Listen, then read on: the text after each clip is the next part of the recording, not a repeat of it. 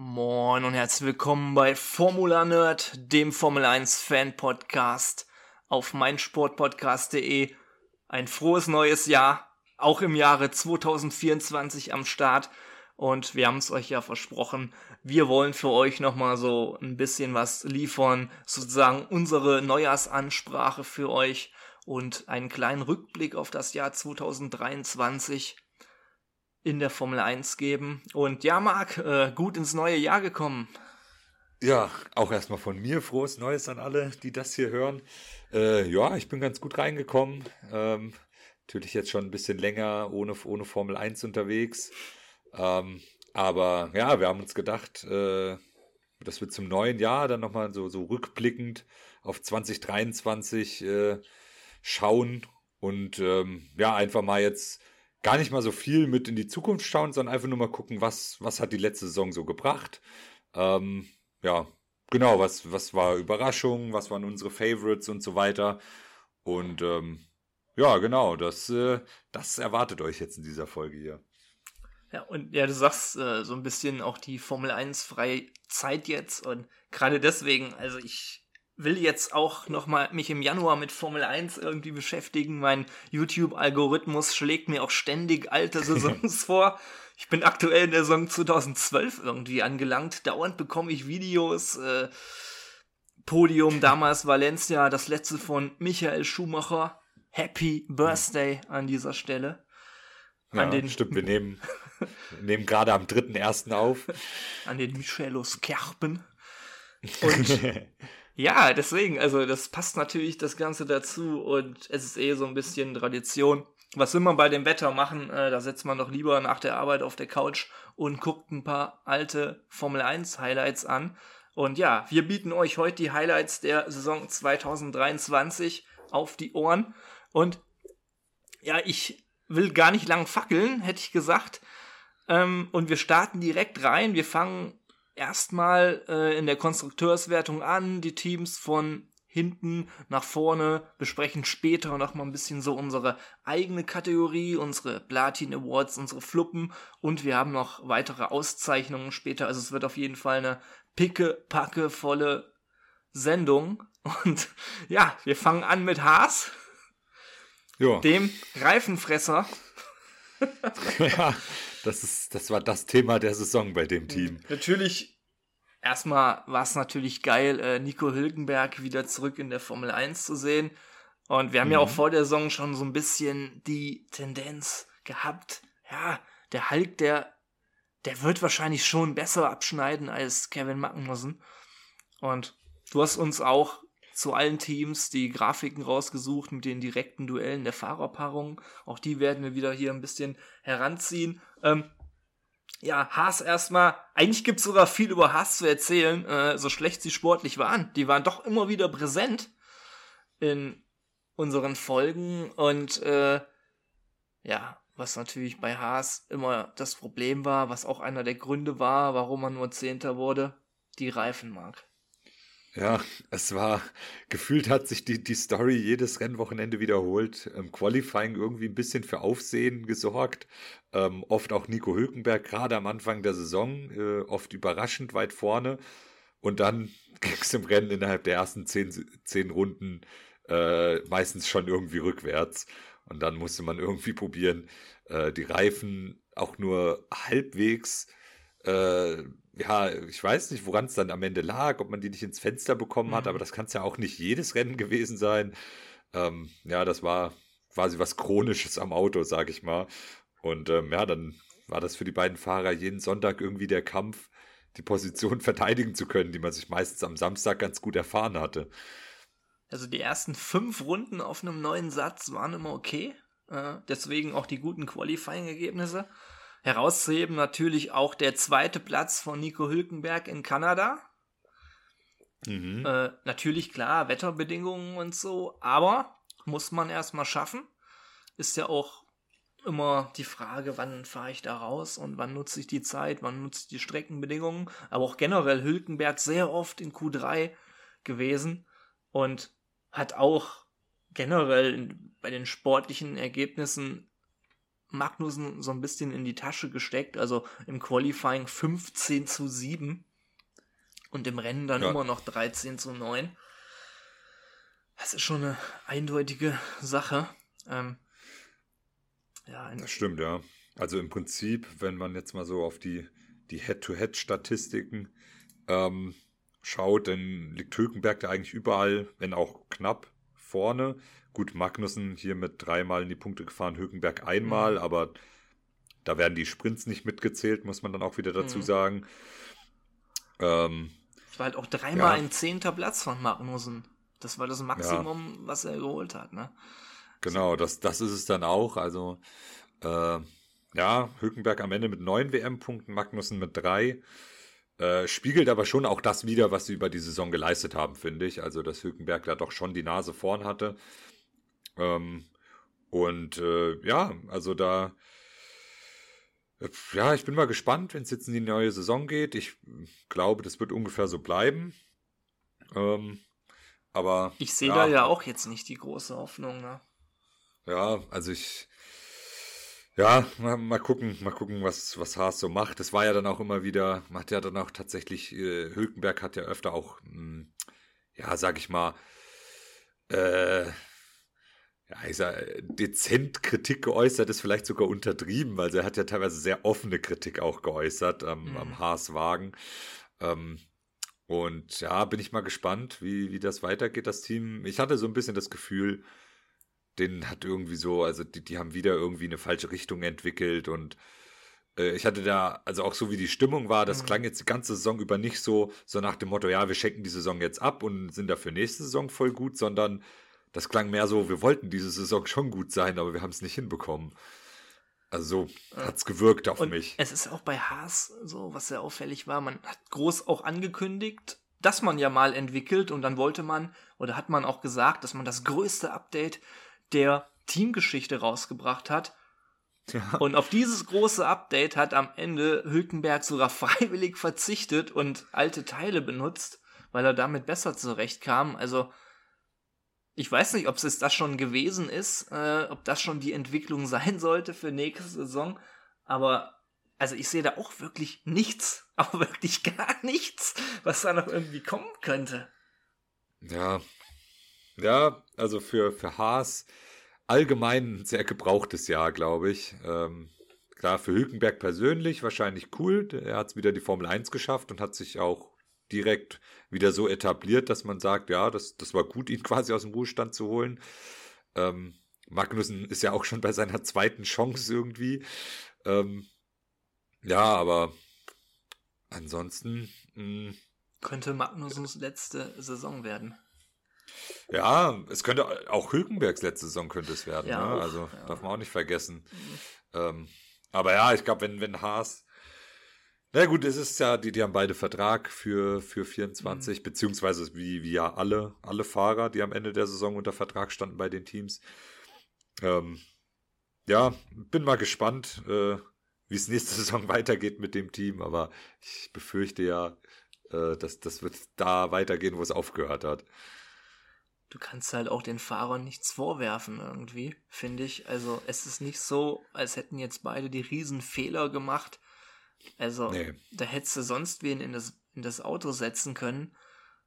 Da wäre nichts gegangen. Also das ist leider ja. so. Und, und ja, was ich für Haas auch als Gefahr sehe, ist natürlich, möglicherweise sind sie ja bald nicht mehr der einzige amerikanische Rennstall, äh, dass man dann auch auf dem amerikanischen Markt nicht mehr ganz so die Lorbeeren erntet. Ähm, ja, ja, das, das könnte. Bin ich gespannt. Andretti, Cadillac, äh, was da möglicherweise in Zukunft passiert. Ja. Aber Haas, große Enttäuschung. Wir lagen beide richtig mit dem Tipp, dass Hülkenberg der bessere Fahrer ist. Ne? Ich glaube, wir beide hatten das sogar gesagt. Ähm, ja. Jo. Aber Haas war so oft Thema für so ein schlechtes Abschneiden. Von daher gehen wir direkt weiter zu einem Team, was glaube ich das am wenigsten erwähnte in dieser Saison ja. war bei uns im Podcast. Das war sowas von unauffällig irgendwie. Alfa Romeo.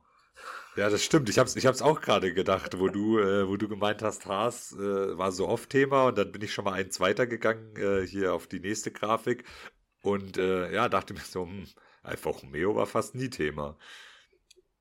Haben auch nicht wirklich viel zu erzählen gehabt oder keine großartigen Leistungen. Und auch hier bin ich der Meinung, dass man da auch beiden Fahrern keine großen Vorwürfe machen kann. Im Qualifying Valtteri Bottas recht eindeutig vor Guangzhou Zhou. Im Rennen sieht es ein bisschen knapper aus mit 13 zu 9, äh, das Kräfteverhältnis. Und ja, aber also da war wirklich nicht äh, viel drin. Äh, apropos, da fällt mir noch ein, was gibt's da Neues zu Alfa Romeo? Ja, genau, die heißen jetzt gar nicht mehr Alfa Romeo. Äh, seit, äh, ich weiß nicht, war am 1.1., oder? Wo es ja. rauskam. Ja, ist es jetzt das äh, Stake F1-Team. Ähm, und ja, äh, die haben es ja schon so ein bisschen angeteased die ganze Zeit, so um Weihnachten rum. Äh, haben das dann zusammen mit Drake sogar angekündigt mhm. über Instagram. Ja, du bist und da im Game drin. Was hat er damit zu tun? Zockt der da drüber einfach? Ja, ich, ich glaube, der ist auch irgendwie da Spokesperson von Steak irgendwie. Also der hat da mit Steak irgendwie auch einfach Werbepartner, schätze ich. Mhm. Bin da jetzt auch nicht, äh, bei Drake bin ich da nicht ganz so deep drin. Ähm, aber ja, es ist so ein bisschen, ich meine, es ist, glaube ich, nicht schlecht, wenn die einen ähm, Sponsor, der wahrscheinlich viel Geld gibt, haben. Aber ja, irgendwie so als Fan, weiß ich nicht, finde ich irgendwie schon ein bisschen doof, dass du da jetzt so ein Team hast, was einfach so ein, ja, Steak ist quasi ein Wettanbieter ja. einfach nur, ne? Ähm, ja, ein ganzes Formel-1-Team, was nur Wettanbieter ist. Ich meine, klar, über Red Bull wurde das Gleiche gesagt, so, das ist ein Energy Drink Hersteller, der da ja, zwei Teams ins Rennen schickt. Genau, ja, ich weiß nicht, Wettanbieter, das hat sowas, sowas leicht Zwielichtiges immer. Auch wenn das alles ja legal ist und mhm. äh, ähm, ja, aber trotzdem irgendwie, ich hätte, hätte trotzdem irgendwie lieber gehabt, dass es Alfa Romeo heißt oder. Mhm. Äh, und ja. äh, das, ich bin mir nicht ganz sicher, äh, ob das dann auch so ist, aber ich glaube auch in einigen Ländern, wo dann die Rennen sind, darf man gar keine Wettanbieter Werbung machen, wo sein, Alpha ja. dann, glaube ich, auch unter einem anderen Namen fährt. Äh, was ja auch irgendwie komisch ist, aber da müssen die sich ja auch irgendwas überlegen. Ja, stimmt, das ist, ist ja auch verrückt, wenn der Teamname nicht erlaubt ist. Ne? ja, das ist wirklich. Wer ist ja. da noch drin? Orlean? oder wie die heißen, äh, sind die da noch drin oder was? Gut, sauber, man könnte sauber verwenden, logischerweise. Man könnte sauber verwenden, ja. Kick. Kick. Ist da auch wieder. Stimmt, das Kick das aber ja auch. Formula One. Ja. Valtteri also, Bottas Team, ja, ich weiß auch nicht. Also. ja, also ich, ich weiß es auch nicht, wie, wie die das dann regeln. Da bin ich mal gespannt. ähm, ja, aber zu, zu 2023, ähm, die waren irgendwie auch ein unauffälliges Team so. Die haben hier und da mal so ein paar Punkte abgestaubt, haben ähm, jetzt weder krass positiv, aber auch überhaupt nicht negativ irgendwie für Schlagzeilen gesorgt. Mhm. Das Auto war halt einfach nicht so gut, aber es war jetzt auch nicht so wie bei Haas, dass irgendwas so auffällig schlecht war. Es war halt einfach nur, die Pace war nicht da. Ja. Bottas dann, auch mit zwei achten Plätzen, mit zwei sechsten Plätzen. Also ab und an hat man da auch mal ein bisschen was abgestaubt. Und ich meine, man ist ja auch nicht letzte geworden. Ähm, ja. Williams ist deutlich stärker geworden. Dadurch hat man hinten nicht dieses Team gehabt, was es möglicherweise nur null oder einen Punkt holt. Ähm, ja, also. Das stimmt. Ja, Alpha ist so ein bisschen unter ferner Liefen. Wird natürlich auch noch interessant im Hinblick darauf, dass ab 2026 Audi einsteigt. Äh, nach der Information jetzt wird's wohl auch so kommen. Die haben mhm. ja dann mhm. irgendwie den, was ich, den äh, Geschäftsführer oder CEO, wie auch immer, gewechselt und der vorherige, der dann den Formel 1 Einstieg bekannt gegeben hat, da war es dann ein bisschen unsicher, wirtschaftliche Lage etc. Äh, macht das noch Sinn mit der Formel 1, aber man hat es jetzt wohl doch bestätigt, dass es auch so kommen wird. Ähm, ich meine, man hat ja auch eine jede Menge Arbeit schon geleistet für den Einstieg. Wäre jetzt auch ein bisschen komisch, wenn man das so von heute auf morgen wieder verwerfen würde, die Pläne. Ähm, aber ich kann mir nicht vorstellen, dass Audi da um Platz 8 oder 9 fahren wird. Aber jetzt hat man ja noch eine Saison, um eine Grundlage zu schaffen, also Stake F1. Und ja, vielleicht trifft man ja wie Drake die richtigen Töne. Ja. Oder eher nicht. äh, ja, ja, ich bin mal, ich bin mal gespannt, wie es da weitergeht. Ähm, ja, aber ich glaube auch mit den, mit den Fahrern sind sie nicht schlecht aufgestellt. Äh, Joe Guan Yu, ähm, habe ich das Gefühl, wird so stetig besser. Der macht jetzt keine Riesenschritte, aber äh, der hat bewiesen, warum er in der Formel 1 richtig ist, weil ähm, wenn du am Ende hier 13 zu 9 in den Rennen gegen Valtteri Bottas, der als also ein absolut mhm. etablierter Fahrer ist, Rennsieger eingefahren, äh, Teamkollege von Lewis Hamilton gewesen bei Mercedes, ähm, wenn du gegen den äh, ja neun in neun Rennen besser abschneidest, äh, DNFs hatten sie beide gleich viel, das heißt, es lag mhm. jetzt auch nicht daran. Ähm, das heißt, ja, also der hat sich etabliert. Bottas, ja, ist halt jetzt nicht mehr in einem Mercedes, fährt aber trotzdem weiterhin, ja, solide, würde ich jetzt sagen. Er hat jetzt nicht mehr so diese, diese krassen Überraschungen, die er da bei Williams so am Anfang seiner Karriere gezeigt hat, womit er sich ja dann sein Mercedes-Cockpit verdient mhm. hat. Aber es ist dennoch einer ja, der erfahreneren, besseren, abgeklärteren Fahrer im Feld, würde ich sagen. Und ich denke mal, mit der Fahrerpaarung lässt sich was anfangen. Jetzt brauchen die halt nur das richtige Auto. Ja, und Bottas ja auch irgendwie, auch wenn er eigentlich so eine, ein Finne, ruhigere Person, aber er ist halt trotzdem so diese krassen Auftritte, Werbeauftritte, so ich erinnere an diese, ja. dieses Stuff-Kostüm, äh, seine, seinen Kalender, den er ja. rausgebracht hat. Der Bot-Ass-Kalender. und, und solche Dinge, also das ist ja schon ein cooler Typ und auch wirklich einen, den du gut vermarkten kannst, äh, der gut für die Repräsentation ist des Teams. Also, ja, und Joe ja. kann ich auch nichts gegen sagen. Das ist ein solider Fahrer, da ist ja auch noch jede Menge Potenzial vorhanden. Und wer weiß, mhm. auch wenn der einen besseren Wagen hat, sind da auch deutlich bessere Ergebnisse drin. Auch hier sehe ich es wie Haas. Ich kann den Fahrern hier keinen Vorwurf machen. Ja, also genau, es ist irgendwie, die, die sind nicht durch Crashes oder durch Fehler mhm. aufgefallen, großartig. Ne? Das ist, ja, das Auto war einfach nicht da und ähm, ja, mal gucken. Hoffentlich, hoffentlich wird es besser. Es beiden zu wünschen und gerade Bottas ist ja schon so eine Lichtgestalt irgendwie äh, im Formel 1 Grid, allein schon äh, jetzt mit seinem Mallet, mit hier äh, Vokuhila mhm. und äh, dem Schnauzbart und ja, genau, der Kalender und alles Mögliche, was er da macht, das ist schon, äh, ist schon irgendwie, der ist schon ein cooler Typ einfach. Also der, ich hoffe, dass er uns noch lange erhalten bleibt in der Formel 1. Ich glaube, wir haben im Training von Ungarn den besten Alpha der Saison gesehen. Ja, stimmt, ne? Da, ja, und da waren die doch auch im Qualifying sogar ganz ja, gut. Stimmt, ne? da waren sogar auch noch ziemlich. Ich glaube, beide in Q3 könnte sogar sein, genau. ne? Ja, das, das Ich glaube hier. Krass. Highest Grid Position war ja bei Bottas mhm. 7, bei Joe 5. Mhm. Das könnte, glaube ich, beides da in Ungarn gewesen sein. Ja, Wahnsinn. Ja, deswegen, also auch Alpha hat es auch verdient, dass wir ein bisschen drüber geredet haben. Und ist auch irgendwie interessant, gerade nächste Saison, kommende Saison wird richtig interessant irgendwie in, der, in dem Hinblick, auch mit Audi später. Und von daher mal gucken, was Stake F1 in der Saison 2024 zu bieten hat. Ja, uh. kommen wir jetzt zu einem Team, wo es auch sehr viele News gab die Saison. Also die waren wirklich allgegenwärtig, immer präsent. Äh, ja, das kleine Red Bull, nämlich Alpha Tauri, wo der Teamname noch nicht feststeht für kommende Saison. Äh, genau. Da kommt ja auch noch irgendwas. Alpha Tauri wird es auf jeden Fall nicht heißen. Und auch ein Team, wo man vor Monaten noch vermutet hat, dass das in diesem Podcast oder in dieser Folge als erstes erwähnt wird, aber durch gute Entwicklung hat man es dann geschafft und ist bei den Konstrukteuren noch auf Platz 8 gelandet, was wirklich ein super Ergebnis ist, gerade bei dem Saisonstart. Und ja, zwischenzeitlich eigentlich das langsamste Auto gewesen.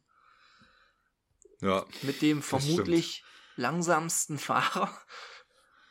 Ja, ja, muss man diese Saison äh, schon so sagen. Also an sich ähm, haben die ja viel durchgemacht diese mhm. Saison. Also von äh, Nick de Vries, der mit sehr großem Hype in die Formel 1 kam und dann, muss man ja leider sagen, auf ganzer Linie enttäuscht hat. Mhm.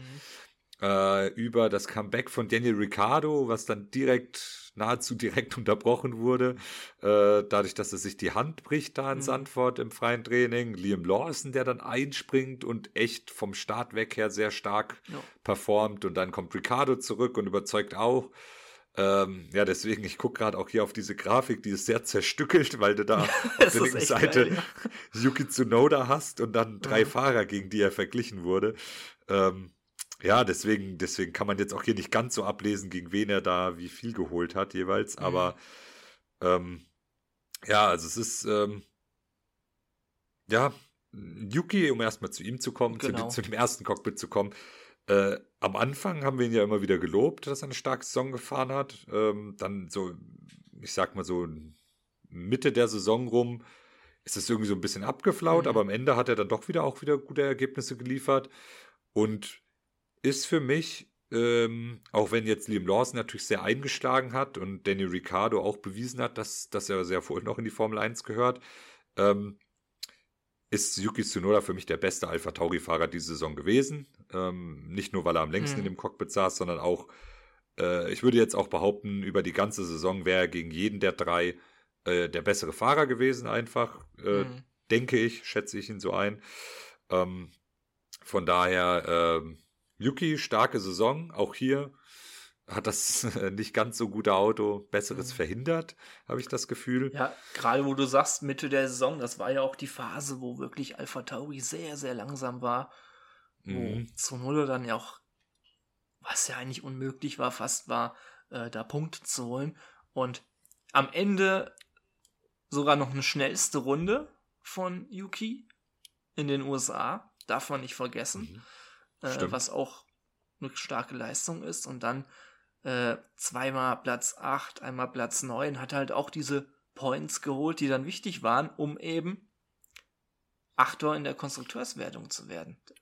Also, ja. wo man Yuki gebraucht hat, hat er abgeliefert. Es wäre sogar theoretisch meiner Meinung nach noch mehr drin gewesen. Ich sag mal jetzt Mexiko zum Beispiel wo er ein bisschen so heißblütig ist, sag ich mal, so ein bisschen viel Temperament hat, manchmal zu viel will zu Noda. Äh, aber der ist ja, ja auch noch stimmt. jung, der kann sich ja auch noch entwickeln. Und also dieses Jahr ist, glaube ich, so ein bisschen das, wo er gezeigt hat, äh, mit mir ist zu rechnen. Ja, das war jetzt für ihn ja auch das erste Jahr, wo er wirklich der, der Nummer 1 Fahrer mhm. im Team war. Ähm, sonst äh, so ein bisschen im Schatten von Pierre Gasly, der natürlich auch unfassbar performt hat im Alpha Tauri, mhm. muss man ja auch dazu sagen. Und ja, ich weiß noch am Anfang der Saison, äh, ich glaube, viele hätten da auf Nick de Vries gesetzt im Teamduell. Und äh, ich weiß gar nicht ich mehr, auch. wie wir. Ich habe. Ja, du, du, auch, ne? Ich, ich glaube, ich hatte, ich hatte da ein Yuki Vertrauen. Ähm, ich habe mich auch blenden lassen von dem einen starken Monsterrennen von De Vries letztes Jahr in Williams, was ja echt man, stark war. Genau, was ja auch wirklich stark war. Und Nick de Vries hat ja in der Formel 2 und in der Formel E und der hat ja schon relativ viel gemacht und hat da eigentlich auch überall überzeugt. Ne? Und mhm. Hat ja auch nicht ohne Grund dieses Cockpit bekommen. Das heißt, es ist ja, war ja schon eine, also ja, doch vernünftige Annahme zu glauben, dass er mhm. schon auch da ähm, ja mit Yuki äh, kämpfen wird um den Platz da im Alpha Tauri quasi. Aber ja, da hat Yuki von Anfang an keinen Zweifel aufkommen lassen, dass er da der klare Fahrer Nummer 1 ist. Mhm. Und ähm, ja, da wird es jetzt auch spannend. Nick de Vries, gut, das Kapitel ist, glaube ich, äh, vorbei. der hatte ja. auch, also der, der hatte lange genug Zeit, also ja gut, lang genug, halbe Saison, aber trotzdem. Ja, das ist äh, immer so die Sache, ne? Eine halbe Saison, finde ich, ist nicht viel, aber man hat jetzt auch keine Tendenz gesehen, dass es irgendwie besser wird bei ihm. Genau, das, das ist so ein bisschen das Problem. Man, man hat wirklich keine Tendenz gesehen, dass besser wird. Er hat teilweise auch echt Fehler gemacht, wo er dann auch gecrashed ist. Und ja, ich sage mal, es ist eine Sache, wenn du einfach nicht schnell genug mhm. bist irgendwie, aber eine andere Sache, wenn du dem Team dann auch noch Geld kostest. Mhm. Ähm, ja, deswegen, ja, also ich bin eigentlich auch kein Fan davon, Fahrer nach einer halben Saison mhm. zu feuern, aber da ist es so ein bisschen, ja, vielleicht jetzt auch, weil er natürlich dann dem Fan-Favorite Danny Ricciardo den Weg geebnet hat dadurch. Mhm. Aber äh, ja, ich glaube, das war die richtige Entscheidung in dem Fall. Und ähm, ja, jetzt äh, sitzt Daniel Ricciardo für die kommende Saison im Cockpit mit Liam Lawson. Ähm, haben sie ihn immer, also Liam Lawson ist immer noch im Team als Reservefahrer. Mhm. Ähm, wahrscheinlich dann sogar für Red Bull und Alpha Tauri zusammen. Ähm, schätze ich jetzt einfach mal. Und ich glaube, damit sind die jetzt gut aufgestellt. Also, mhm. ähm, ja, ich äh, bin gespannt. Danny Ricciardo geht dann auch in seine erste volle Saison wieder. Ja. Ähm, ich wünsche ihm, dass, dass nicht wieder was Blödes passiert. Ja. Aber das ja, das. Ja, also man muss auch sagen, irgendwie, es kam ja auch für uns dann sehr überraschend, dass der Fahrerwechsel noch vor der Sommerpause so früh vonstatten ging. Ähm, natürlich ja. hat es mich riesig gefreut, dass Ricardo dann wieder da war und wir ihn auch live dann gesehen haben beim Comeback in Ungarn. Und auch da hat er ja auch schon gezeigt, da hat er ja unfassbar gutes Reifenmanagement bewiesen, hat im ersten Rennen Yuki geschlagen in Rennen und Qualifying. Äh, insgesamt ist die Bilanz zwischen den beiden auch relativ ausgeglichen und hat halt geglänzt, gerade in Mexiko, durch den vierten Platz im Qualifying, was schon richtig krasse Leistung war und dann auch wichtige sechs WM-Punkte geholt mit dem siebten Platz im Rennen. Also der hat da auch schon einiges geebnet für den Weg, wo Alpha Tauri jetzt steht. Und ja, er und Yuki waren beide stark am Ende der Saison. Und bei ihm weiß man noch gar nicht, äh, hat ja nur ein paar Rennen gefahren, was da noch kommen kann. Also das mhm. wird sehr, sehr interessant jetzt in 2024. Äh, also ich halte das für eine echt starke Fahrerpaarung und sehe da jetzt auch kein Konfliktpotenzial bei den beiden. Äh, Eher im nee. Gegenteil, das sind ja auch sehr lustige Vögel beide. Und ja. also da kann man auch richtig was rausholen, marketingtechnisch. Und ja, gerade wenn die Entwicklung jetzt noch näher an das Red Bull-Auto gehen soll, wer weiß, vielleicht fährt man ja noch weiter vorne mit. Äh, oder mhm. zumindest, dass man regelmäßig in den Punkterängen zu fin finden ist. Also das wäre schon mega interessant. Ja, das stimmt. Aber das auch ja Liam Lawson äh, darf man hier, darf ich hier jetzt auch nicht vergessen. Also der hat mich auch absolut beeindruckt. Ja. Ähm, in dem ersten Rennen in Sandford springt da rein in diesem Chaos mit Regen, mit wechselnden Bedingungen und hat da auch schon abgeliefert und auch, auch sonst. Also Liam Lawson ist, ist, äh, wird nicht lang dauern, bis der ein Stammcockpit in der Formel 1 hat. Also das ist gar keine Frage. Ja, das, das glaube ich auch. Also der hat jetzt schon so viel Werbung für sich gemacht. Ähm, ja, glaube ich auch. Und zu erwähnen auch noch, äh, wenn wir schon die Teams quasi so durchgehen, nicht nur die Fahrer, sondern vielleicht auch hier nochmal, mhm. äh, es war die letzte Saison von Franz Toast. Jo. Auch einer, meiner Meinung nach, so als der Urgesteine der Formel 1 irgendwie mit sauber da mhm. ähm, schon ewig dabei gewesen auch und äh, oder bin ich jetzt falsch? Doch, war Franz Toast war auch bei Sauber vorher, mhm, ne? Genau. Ja, genau. Und äh, also wirklich schon, schon lange, lange in der Formel 1 hat dann, hat viele junge Fahrer irgendwie ähm, ja, groß gemacht oder so den, den Einstieg in die mhm. Formel 1 erleichtert. Und gerade jetzt so bei Alpha Tauri und was da so. Ähm, Auch Ralf ja, Schumacher damals und so. Also das, ja. also wirklich Jahrzehnte dabei, der Mann. Ja, und das ist, ähm, ja, der äh, hat sich jetzt seinen, seinen Ruhestand verdient. Der war ja auch ein absolutes Arbeitstier. Ich habe das Gefühl, der, der wird halt irg irgendwas wird er jetzt noch machen. Franz mhm. Toast ist so ein Typ, der kann nicht irgendwo am Strand sitzen und nichts tun. Mhm. Ähm, deswegen mal gucken, wer weiß. Vielleicht hört man von ihm noch mal irgendwie was, wenn er es nicht lassen kann, dass er irgendwas so rund um die Formel 1 macht. Aber zumindest als ähm, ja als Teamchef bei Alpha Tauri oder wie auch immer das Team jetzt heißen mag, äh, sind seine Tage jetzt vorbei und ähm, zumindest ist meine letzte Information, dass jetzt erstmal nur Ruhestand ansteht. Ja, mal gucken, äh, ob er vielleicht irgendwo noch als Experte in diversen Übertragungen auftaucht. Mich würde es freuen, ja. ähm, weil ganz aus dem Kopf wird die Formel 1 da nicht sein. ja, das glaube ich auch gerade im deutschsprachigen Raum ja. werden die den Franz Toast irgendwo schon auch wieder ausgraben dann für eine, irgendeine Übertragung. Nicht, dass Jahr. er nächstes Jahr bei RTL zu sehen ist, die glaube ich entweder sieben oder acht Rennen waren es, wieder im hm. Free TV zeigen. Ah, okay. Auch interessant. Ein kleiner Deal irgendwie und dafür kriegt Sky Übertragungen der Europa League oder Champions League. Irgendwie so. Aber ich gucke so ja unter der Woche keinen Fußball mehr. so ein bisschen, so ein bisschen getradet wurde genau. da, oder wie? Ist aber eine ganz coole Sache. Ich meine, ich bin ja froh, auch wenn ich nach wie vor dann Sky gucken werde, aber ich bin froh, wenn die Formel 1 in Deutschland wieder im Free TV landet.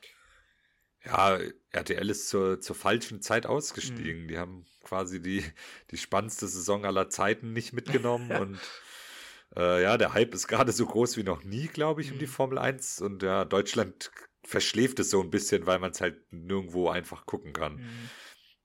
Aber hatten wir auch schon öfter mal erwähnt. Ich würde sagen, äh, wir gehen mal weiter. Ähm, das nächste Team in der Konstrukteursmeisterschaft, wer hätte es gedacht?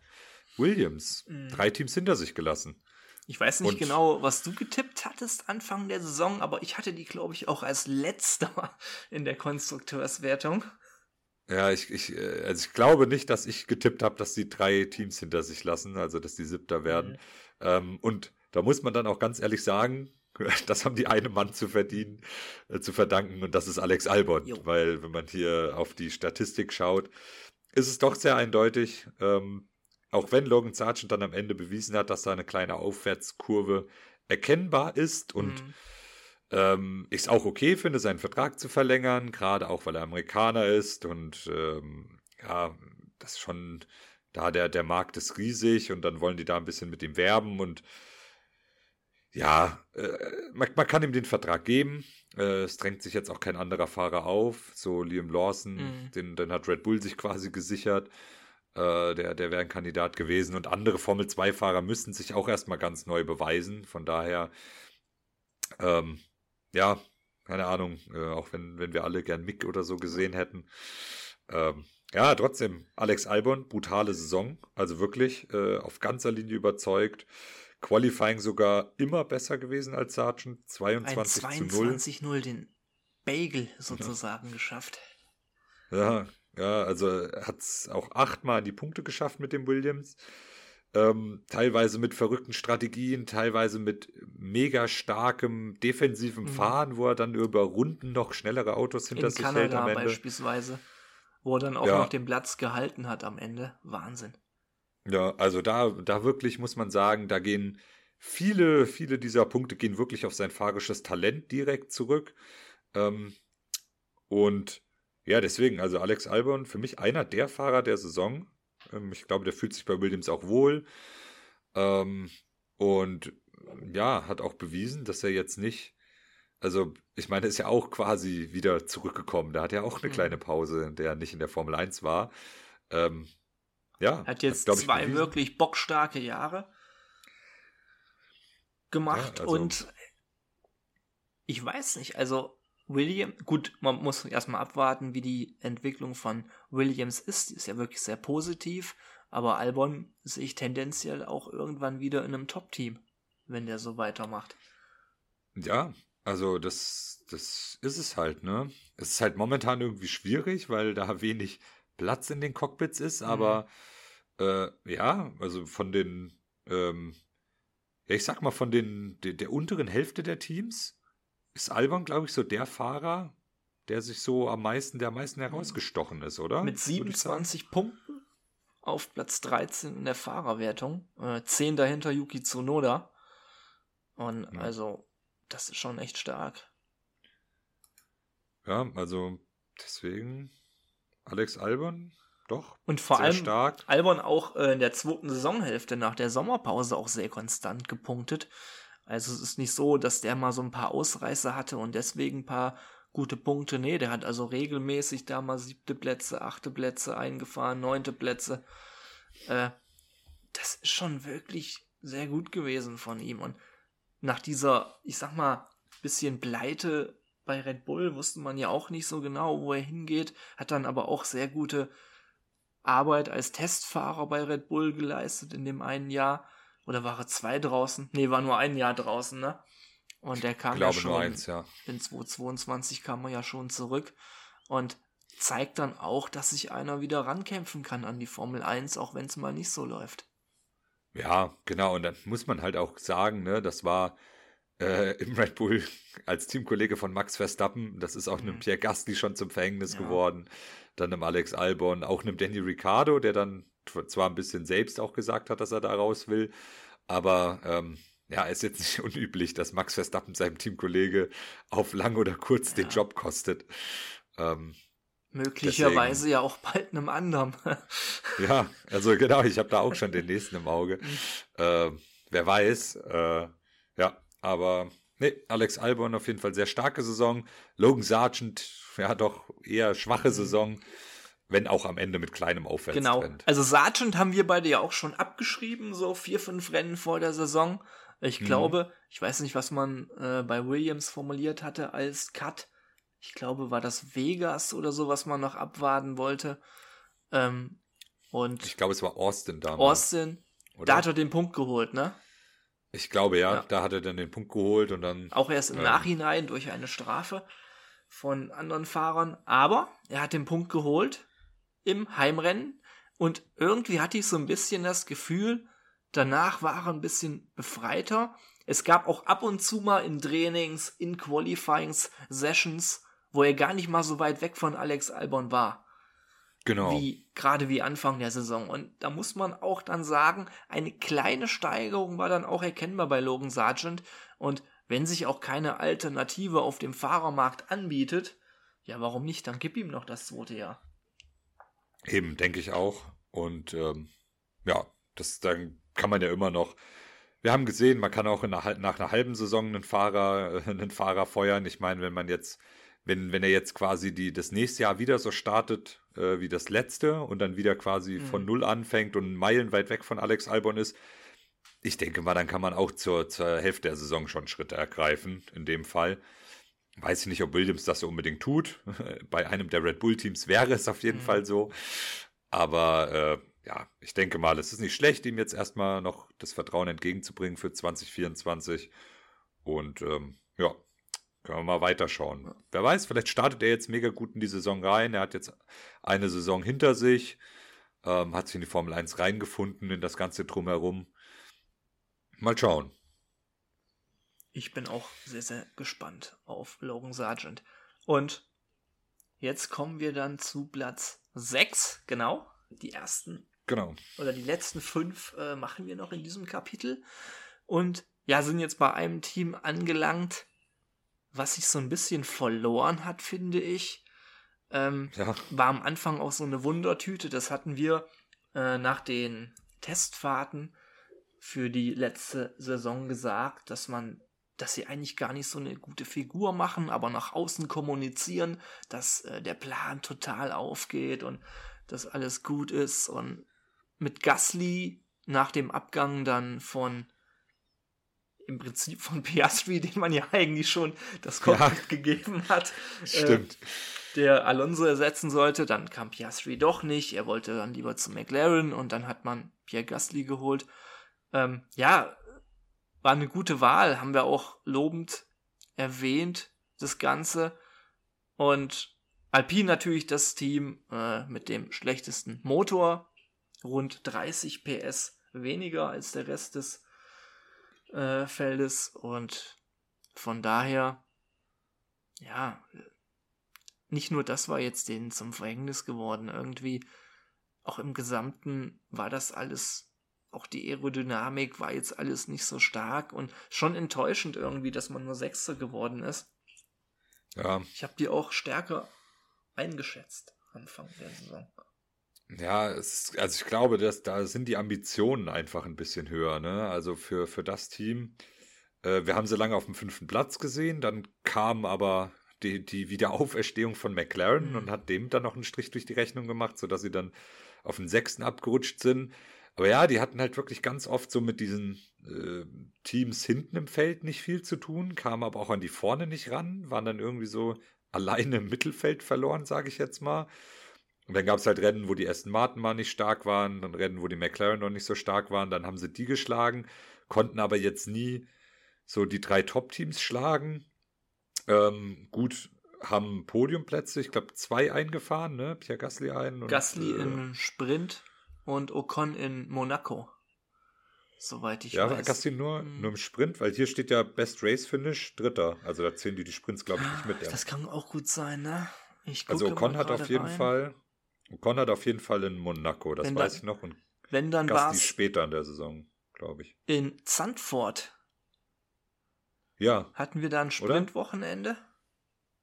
äh, das weiß ich jetzt. Ich glaube nicht. mehr. Nee, dann war es das Nee. Rennen, ja. Ja, Tatsächlich. Deswegen, ähm, jo, das. Doch, da hat er wirklich den Rennen dritten geholt, ja. genau. Also ich glaube, er hat auch noch in einem Sprint auch noch einen dritten Mhm, geholt. genau, Ähm, ja, aber den ich glaube, auch. waren zwei. Ich auch noch in Erinnerung. Ja, aber äh, ja, an sich sehr ausgeglichenes Team. Also Rennen geht 10 zu 9 an Ocon, das Qualifying dafür 14 zu 8 an Gasly. Punkte hat Gasly vier mehr, bei 62 zu 58. Beide haben ein Richtig Podium im Rennen getippt. geholt. ja, also das war, ich glaube, das das ausgeglichenste Mhm. Teamduell. Wenn ich jetzt mal hier so durchgehe, ähm, ja, so auf den ersten Blick auf jeden Fall. Gut, Ferrari mit auch sehr Ferrari, ja, mit Ferrari das genau. ausgeglichenste Teamduell.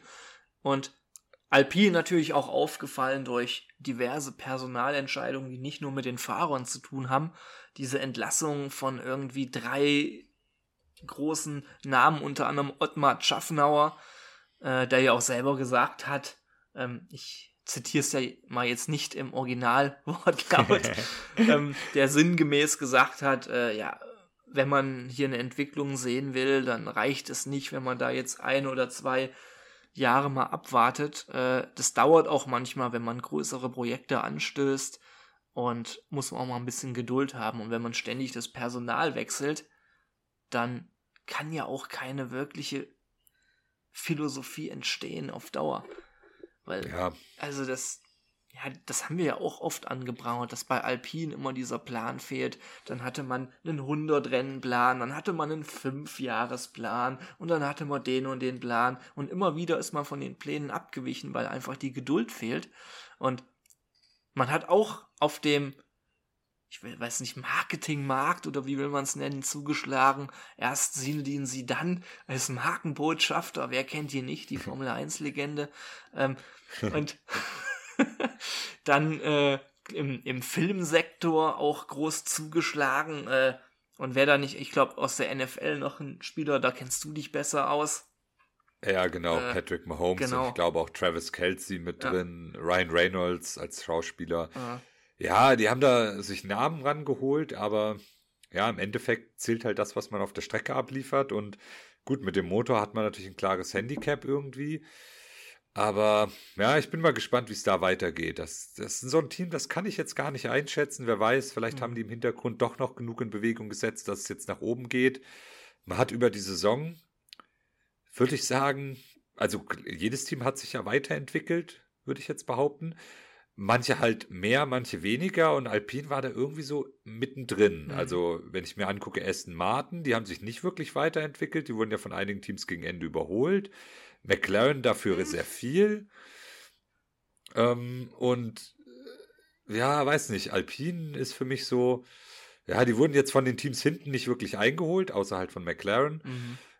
Ähm, ja, puh, ja, keine Ahnung, die haben so das, das, das Durchschnitt, den Durchschnitt gemacht, würde ich sagen, an Mhm. Entwicklung. Es war jetzt auch keine wirklich schlechte Saison, ne? Also das soll auch nicht falsch rüberkommen, ne? Also Ja, nee, das nicht. es war halt ein bisschen enttäuschend, sag ich mal, aber letzten Endes, man war in der Konstrukteurswertung die ganze Zeit in diesem Niemandsland. Von hinten konnte keiner mehr aufholen. Am Ende war nach vorne nichts mehr möglich, dadurch, dass eben McLaren so stark war und Aston Martin auch sehr weit weg war. Also, ja. Gemessen an dem, wo Alpine eigentlich wieder hin wollte, ist es zu wenig. Aber da man Ja. die ganzen Pläne ja immer wieder verwirft, würde ich behaupten, jetzt fangen wir mal wieder einen Fünfjahresplan an und dann gucken wir mal, wo wir im Jahr 2028 sind. Ja, und vielleicht klappt's ja dann. Ja, das klingt doch, das klingt doch genau gut. Und wahrscheinlich sagen wir äh, Ende der nächsten Saison wieder das Gleiche. Und dann kommt Alonso mal wieder zurück in drei Jahren oder so. Was macht man dann wieder? Und ja, weiß dann, wie es ist. Irgendwie. Und ich glaube, Renault Alpine hat so ein bisschen das Problem, dass sie das Werksteam sind, aber keinen Motor liefern für andere Teams. So ein bisschen, dass denen vielleicht so ein bisschen, ja, irgendwas fehlt, so an, an Erfahrungswerten vielleicht. Und gut, den Motor kann man jetzt nächste Saison ja auch nicht entwickeln. Äh, ab ja. 2026 müsste das ja dann wieder gehen, dass man da was tun kann. Ähm, Wäre vielleicht interessant, äh, wenn möglicherweise ein elftes Team reinkommt, dass dann vielleicht das mit Renault-Motoren ausgestattet wird oder so, aber ja, da muss schon, muss ich irgendwas tun, also. Ja, da bin ich, bin ich auch mal gespannt, wie es da weitergeht, aber ja, wir, wir werden sehen. Also ich kann es ich kann's echt gar nicht einschätzen. Ähm, ja, aber ich glaube auch fahrermäßig haben wir jetzt bei vielen Teams irgendwie gesagt, weil wir auch an sich ein sehr, sehr starkes äh, Fahrerfeld haben, finde ich. Aber ich glaube, fahrermäßig sind die nicht schlecht aufgestellt mit Pierre Gasly und Esteban Ocon. Nee, das, das ist solide, sag ich mal. Ja, genau, würde ich auch ich glaub, sagen. Ich glaube, wir waren also, beide nie so die großen Ocon-Fans. Er hat sich nee. aber auch ein bisschen entwickelt, die letzten Saisons, ja. muss man sagen. Und Gasly erst so ein bisschen enttäuschend. Der hatte ein relativ schwaches Alpha Tauri-Jahr davor, die Saison. Mhm. Hat sich, ah gut, jetzt im Alpin war er gut. Also hat ja auch punktetechnisch sogar den Teamkollegen ganz knapp geschlagen. Und also ja. von daher, aber ich glaube, die beiden können sich nicht so riechen, ne? was man so hört immer. Ja, das, also es sind zumindest nicht so die allerbesten Freunde und äh, ja, ich, ich bin mal gespannt. Ähm, ja, wie es da so weitergeht. Also ich glaube, beide Fahrer könnten noch, noch einen Schritt oder zwei nach vorne machen, aber sind, sind jetzt auch nicht irgendwie, dass sie, glaube ich, Gefahr laufen, da irgendwie bald nicht mehr in der Formel 1 zu fahren. Also ich glaube, die sind relativ gesettelt da in dem Team. Ähm, ist natürlich auch so ein bisschen zwei französische Fahrer in einem französischen Team. Mhm. Äh, ich glaube, da wollte man auch so ein bisschen so dieses Image quasi dann äh, aufrechterhalten, ja. aber ja, mal gucken dann, jo. ja, dann sind wir mit den schlechtesten fünf durch und dann würde ich sagen, machen wir es wie Alpin selbst, einen kleinen Cut und sehen uns im nächsten Kapitel mit den Top 5. Wie baut man eine harmonische Beziehung zu seinem Hund auf? Puh, gar nicht so leicht. Und deshalb frage ich nach, wie es anderen Hundeeltern gelingt, beziehungsweise wie die daran arbeiten. Bei Iswas Dog reden wir dann drüber. Alle 14 Tage neu mit mir, Malte Asmus und unserer Expertin für eine harmonische Mensch-Hund-Beziehung, Melanie Lippisch. Iswas Dog mit Malte Asmus. Überall, wo es Podcasts gibt. Kapitel 2 des Formel 1 Saisonrückblicks 2023. Und wir kommen zu Platz 5 in der Konstrukteurswertung, nämlich Aston Martin. Ja, die sind dann doch am Ende auch noch einen Platz abgerutscht gegen McLaren. Hm, haben aber, ja, ich glaube, so den furiosesten Saisonstart von allen Teams gehabt, also den überraschendsten auf jeden Fall. Gerade in Person von Fernando Alonso. Äh, es ging ja wirklich heiß her. Ähm, Im ersten Rennen äh, auch Lance Stroll mit einer Handverletzung, äh, war noch gar nicht sicher, dass er dann fährt, ist dann trotzdem gefahren. Und ich sag mal, Anfang der Saison Alonso regelmäßig mit den Podiumplätzen. Und ja. auch da wusste man meiner Meinung nach noch nicht so ganz, äh, wo es bei Lance hingeht. Man hatte erstmal so ein bisschen das Gefühl, natürlich nicht auf Alonso-Level, aber er kann da eigentlich ganz gut mithalten. Ähm, Leider war es dann so, dass auch der Wagen immer schwächer wurde. Äh, Lenz war dann gar nicht mehr in den Punkterängen zu finden, während Fernando noch relativ solide abgeliefert hat. Ähm, man hat so ein bisschen die oder die Entwicklung von Aston Martin war Anfang der Saison weiter als gedacht und dadurch hat man natürlich einige Lorbeeren geerntet. Ähm, ja. Am Ende wurde es dann wieder besser. Äh, da kommen wir gleich noch zu. Und erstmal generell, äh, was sagst du dazu, zu dem Fahrerduell? Ja, das ist, das ist ein sehr eindeutiges Ding. Äh, also auch hier einmal in Zahlen. Äh, Rennen 18 zu 3 für Alonso. Qualifying 19 zu 3. Gut, das liegt daran, ein, ein Did Not Start. Nur falls man sich jetzt wundert, warum äh, mhm. bei Rennen quasi eine, äh, die Summe um eins niedriger ist. 206 Punkte zu 74. Alonso war achtmal auf dem Podium. Lance Stroll hat es diese Saison gar nicht geschafft. Mhm. Ähm, ja, das sind schon sehr, sehr klare Zahlen, finde ich. Ähm, Alonso hat auch, ja, also zumindest am Anfang, gut, am Ende hat das Auto dann auch nicht mehr so viel hergegeben, aber schon eine der besten Saisons deines Lebens, glaube ich, gefahren. Also zumindest die beste Saison seiner letzten 15 Jahre, sage ich jetzt mal. Ähm, ja. Also, das ist, das ist wirklich stark, was er in dem Alter noch abgeliefert hat. Und ja, war, war einer der besten Fahrer im Feld dieses Jahr, muss man schon so sagen. Also, Fernando hat in den ersten sechs Rennen der Saison immer mindestens 15 Punkte geholt. Beziehungsweise ja. fünfmal davon 15 Punkte. Einmal war es ein zweiter Platz in Monaco. Dadurch 18 WM-Punkte. Aber, also, wie du sagst, also das war wirklich ein Alonso, in einer Verfassung, äh, das hätte man ihm so nicht mehr zugetraut. Ist auch von Alpin wieder weg mit so ein bisschen, ja, wo er so ein bisschen stunk wieder gemacht hat, wie es oft ja. irgendwie ist, dass er so uns seiner Unzufriedenheit freien Lauf lässt. Äh, aber bei Aston war er insgesamt doch eher so ziemlich harmlos unterwegs im positiven Sinne. Äh, auf der Strecke ja. super unterwegs, äh, im Geg mhm. Gegenteil von harmlos. Äh, war auch nicht aggressiv, logischerweise, im Gegensatz zu Lance, aber nein, aber Alonso halt äh, einfach sportlich super abgeliefert und wirklich so ein bisschen ein Exempel statuiert, wer hier der Erfahrene ist bei der Fahrerpaarung. Also, ja. wir sind, glaube ich, alle so ein bisschen Alonso-Fanboys geworden. Gerade Anfang der Saison. Und das hat auch nicht aufgehört im Laufe der Saison. Dass man sich einfach nur begeistert hat und ja, der wird halt nie alt, habe ich so das Gefühl.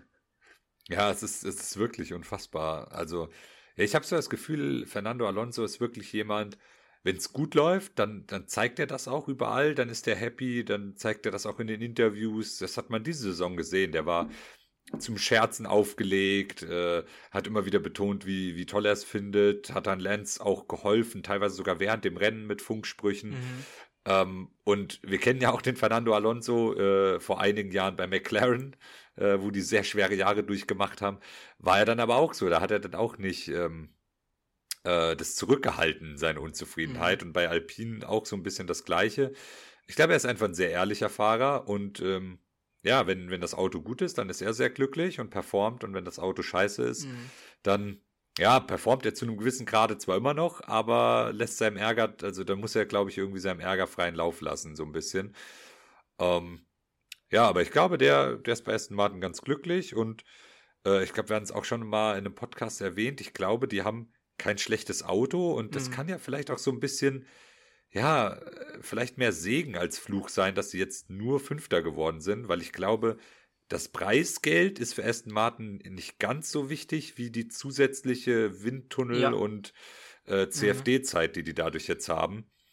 Ähm, deswegen glaube ich, ist es gar nicht so schlimm, dass die da jetzt nicht irgendwie Zweiter, Dritter, Vierter geworden sind, ähm, sondern da jetzt als Fünfter stehen, ein bisschen mhm. mehr Zeit zum Testen quasi haben und im Windtunnel. Ähm, und äh, ja, ich denke mal, dass das Budget ist sowieso da und kann ausgereizt werden ja. bei Aston Martin. Und diese zwischenzeitliche Talfahrt hat man ja auch so ein bisschen wieder ausgemerzt. Man hat dann am Ende wieder Updates gebracht, wo dann auch wieder beide Fahrer mit gut zurechtkamen. Auch in Lance hat sich dann wieder so ein bisschen gefangen, äh, hat am Ende nochmal der Saison äh, zwei starke fünfte Plätze eingefahren, ähm, hat da auch mal den Teamkollegen geschlagen und das ist ja auch so eine Sache, die für mich so ein bisschen rückblickend seine Saison gerettet haben, dass er am Ende sich so wieder ein bisschen gefunden hat. Weißt du? Ja. Zweite Startreihe, glaube ich, in Brasilien oder wo es war. Ähm, oder war das sogar die erste? Ich weiß es nicht. Auf jeden Fall war er in den Top 3, äh, wo er dann in den Interviews, was ein sehr lustiges Bild war, wo er dann plötzlich interviewt wurde als Top 3 Fahrer im Qualifying. Ja. Also war schon ein komisches Bild. Ja, Aber stimmt. ja, also das rettet für mich so ein bisschen bei ihm den Eindruck, äh, wo ich dann doch wieder hoffe, irgendwie, ja gut, wenn jetzt beide mit dem Auto zurechtkommen, er hat ja auch deutlich gemacht, dass er zwischenzeitlich gar nicht mehr mit dem Wagen zurechtkam, dass das wieder in eine positive Richtung geht, ähm, ist ganz interessant und was du auch eben gesagt hast mit den Funksprüchen zwischen den beiden, so die Teamchemie zwischen den beiden stimmt, habe ich das Gefühl. Ja, das glaube ich auch. Also ich, ich glaube auch, das ist ein Team, das ist auf dem, ja, in, in jeder Hinsicht irgendwie ähm, auf dem Weg nach oben.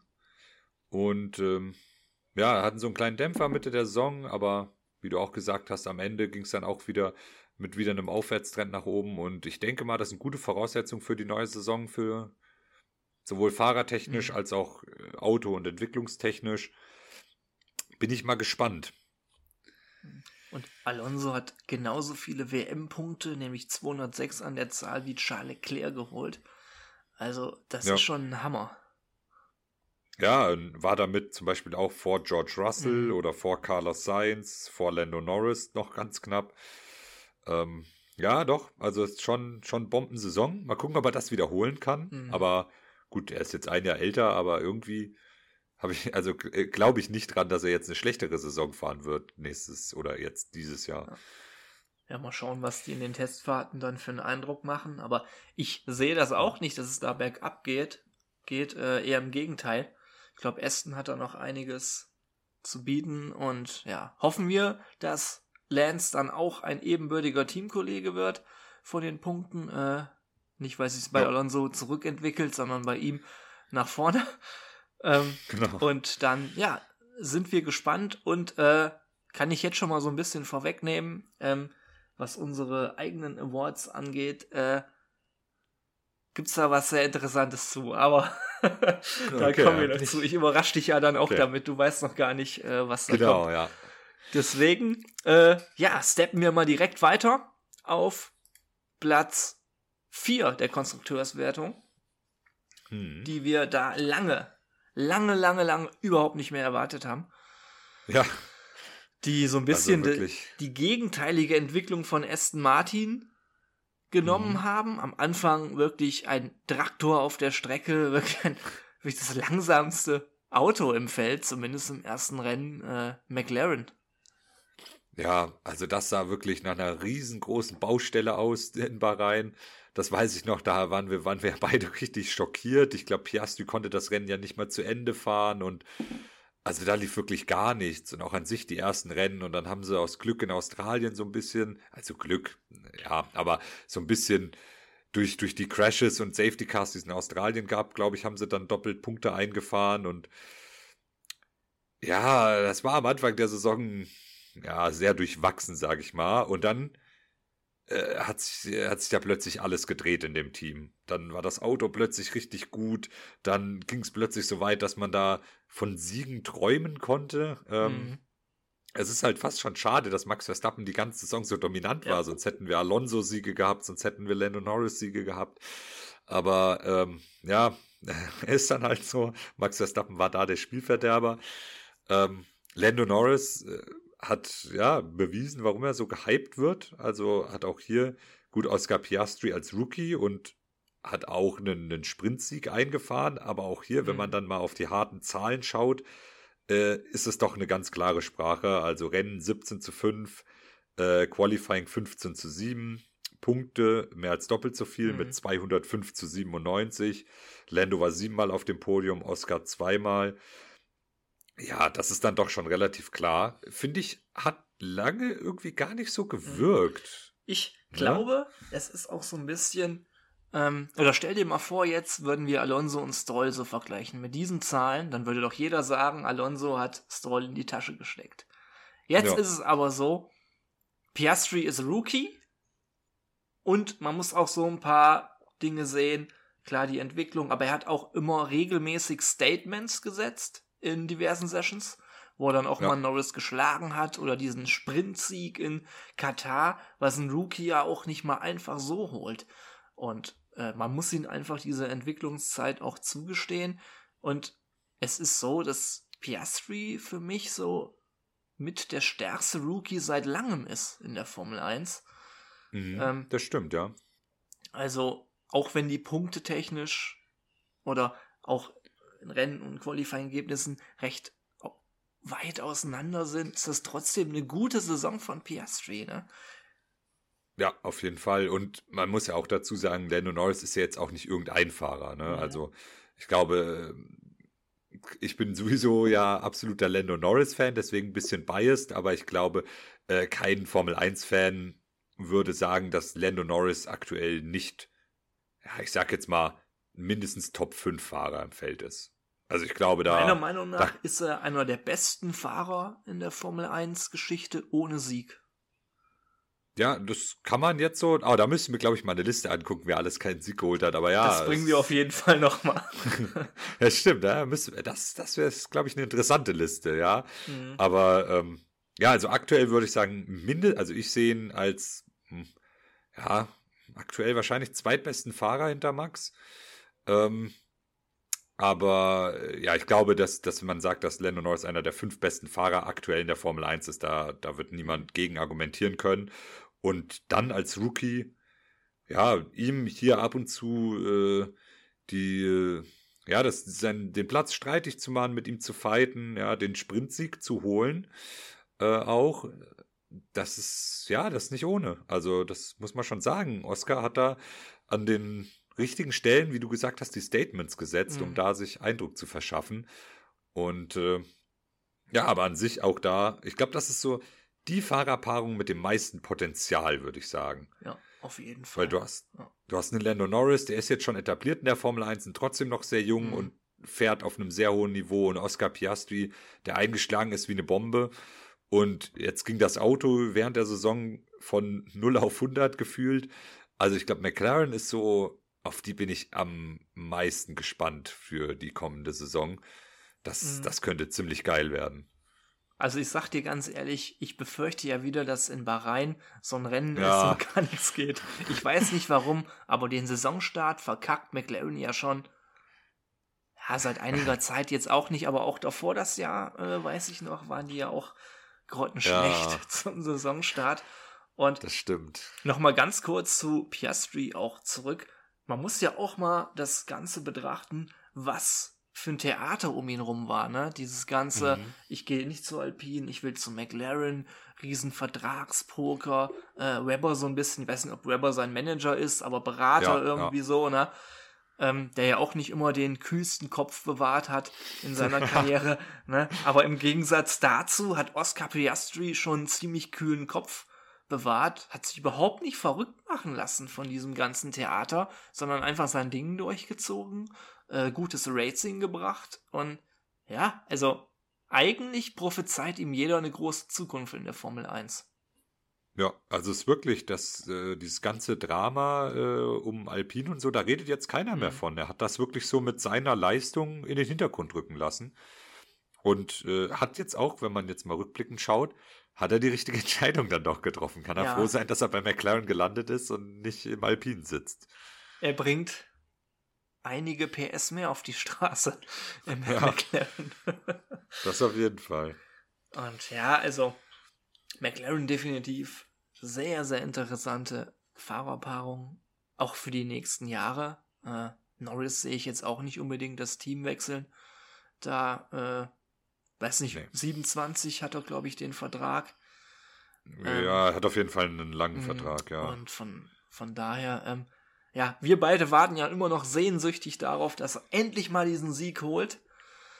Ja. Ähm, ja, wird. Vielleicht passiert es in 2024, Mark. In diesem Jahr vielleicht noch. Ja, das, das wäre schön. Ich hatte ja, also, oh, ich habe selten so, so viel gebankt wie, wie jetzt in der letzten Saison. Es war so knapp immer, aber. Mein über 100 Rennen hat der Bursche jetzt, ne? Ja, langsam wird's Zeit, langsam wird's Zeit der Sieg muss jetzt, der muss jetzt einfach bald mal kommen. Mhm. Das geht nicht anders. Aber gut. äh, erst, erst mal sehen, wo sie, wo sie im ersten Rennen stehen und dann reden wir weiter. Ja, deswegen, äh, ja, McLaren schließen wir dann erstmal ab und gehen jetzt in die hohen Regionen, in die ganz hohen Regionen in der Konstrukteurswertung, nämlich auf Platz 3. Die Scuderia Ferrari. Hm mit auch einem extrem ausgeglichenen Fahrerteam. Oh ja. Mit 206 Punkten für Leclerc, Fünfter in der Fahrerwertung und Siebter in der Fahrerwertung Carlos Sainz mit nur sechs Punkten weniger, mit 200. Ähm, bisschen kurios, äh, wenn ich mir so die Qualifying-Bilanz daneben angucke. die ist doch relativ eindeutig für Charles Leclerc. Ja, 15 zu 7. Ähm, aber Charles Leclerc halt auch sehr, sehr starker Qualifying-Fahrer, mhm. muss man da auch sagen. Mhm. Und kann das ja oft dann nicht ja. äh, ummünzen im Rennen. Äh, und Carlos Sainz mit dem einzigen Nicht-Red Bull-Sieg. Ja. Ja, auch ein sehr, sehr starkes Rennen in Singapur gewesen, also sowohl von ihm mhm. äh, als auch äh, strategisch. Äh, da, also, das ist wirklich, den, den Sieg hat er sich mehr als verdient gehabt.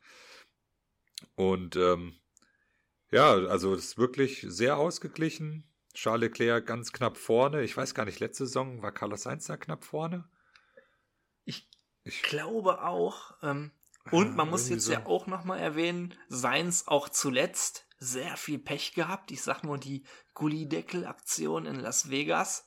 Stimmt. Mit Strafen. Äh, so gesehen wäre punktetechnisch dann vermutlich vor Leclerc gelandet.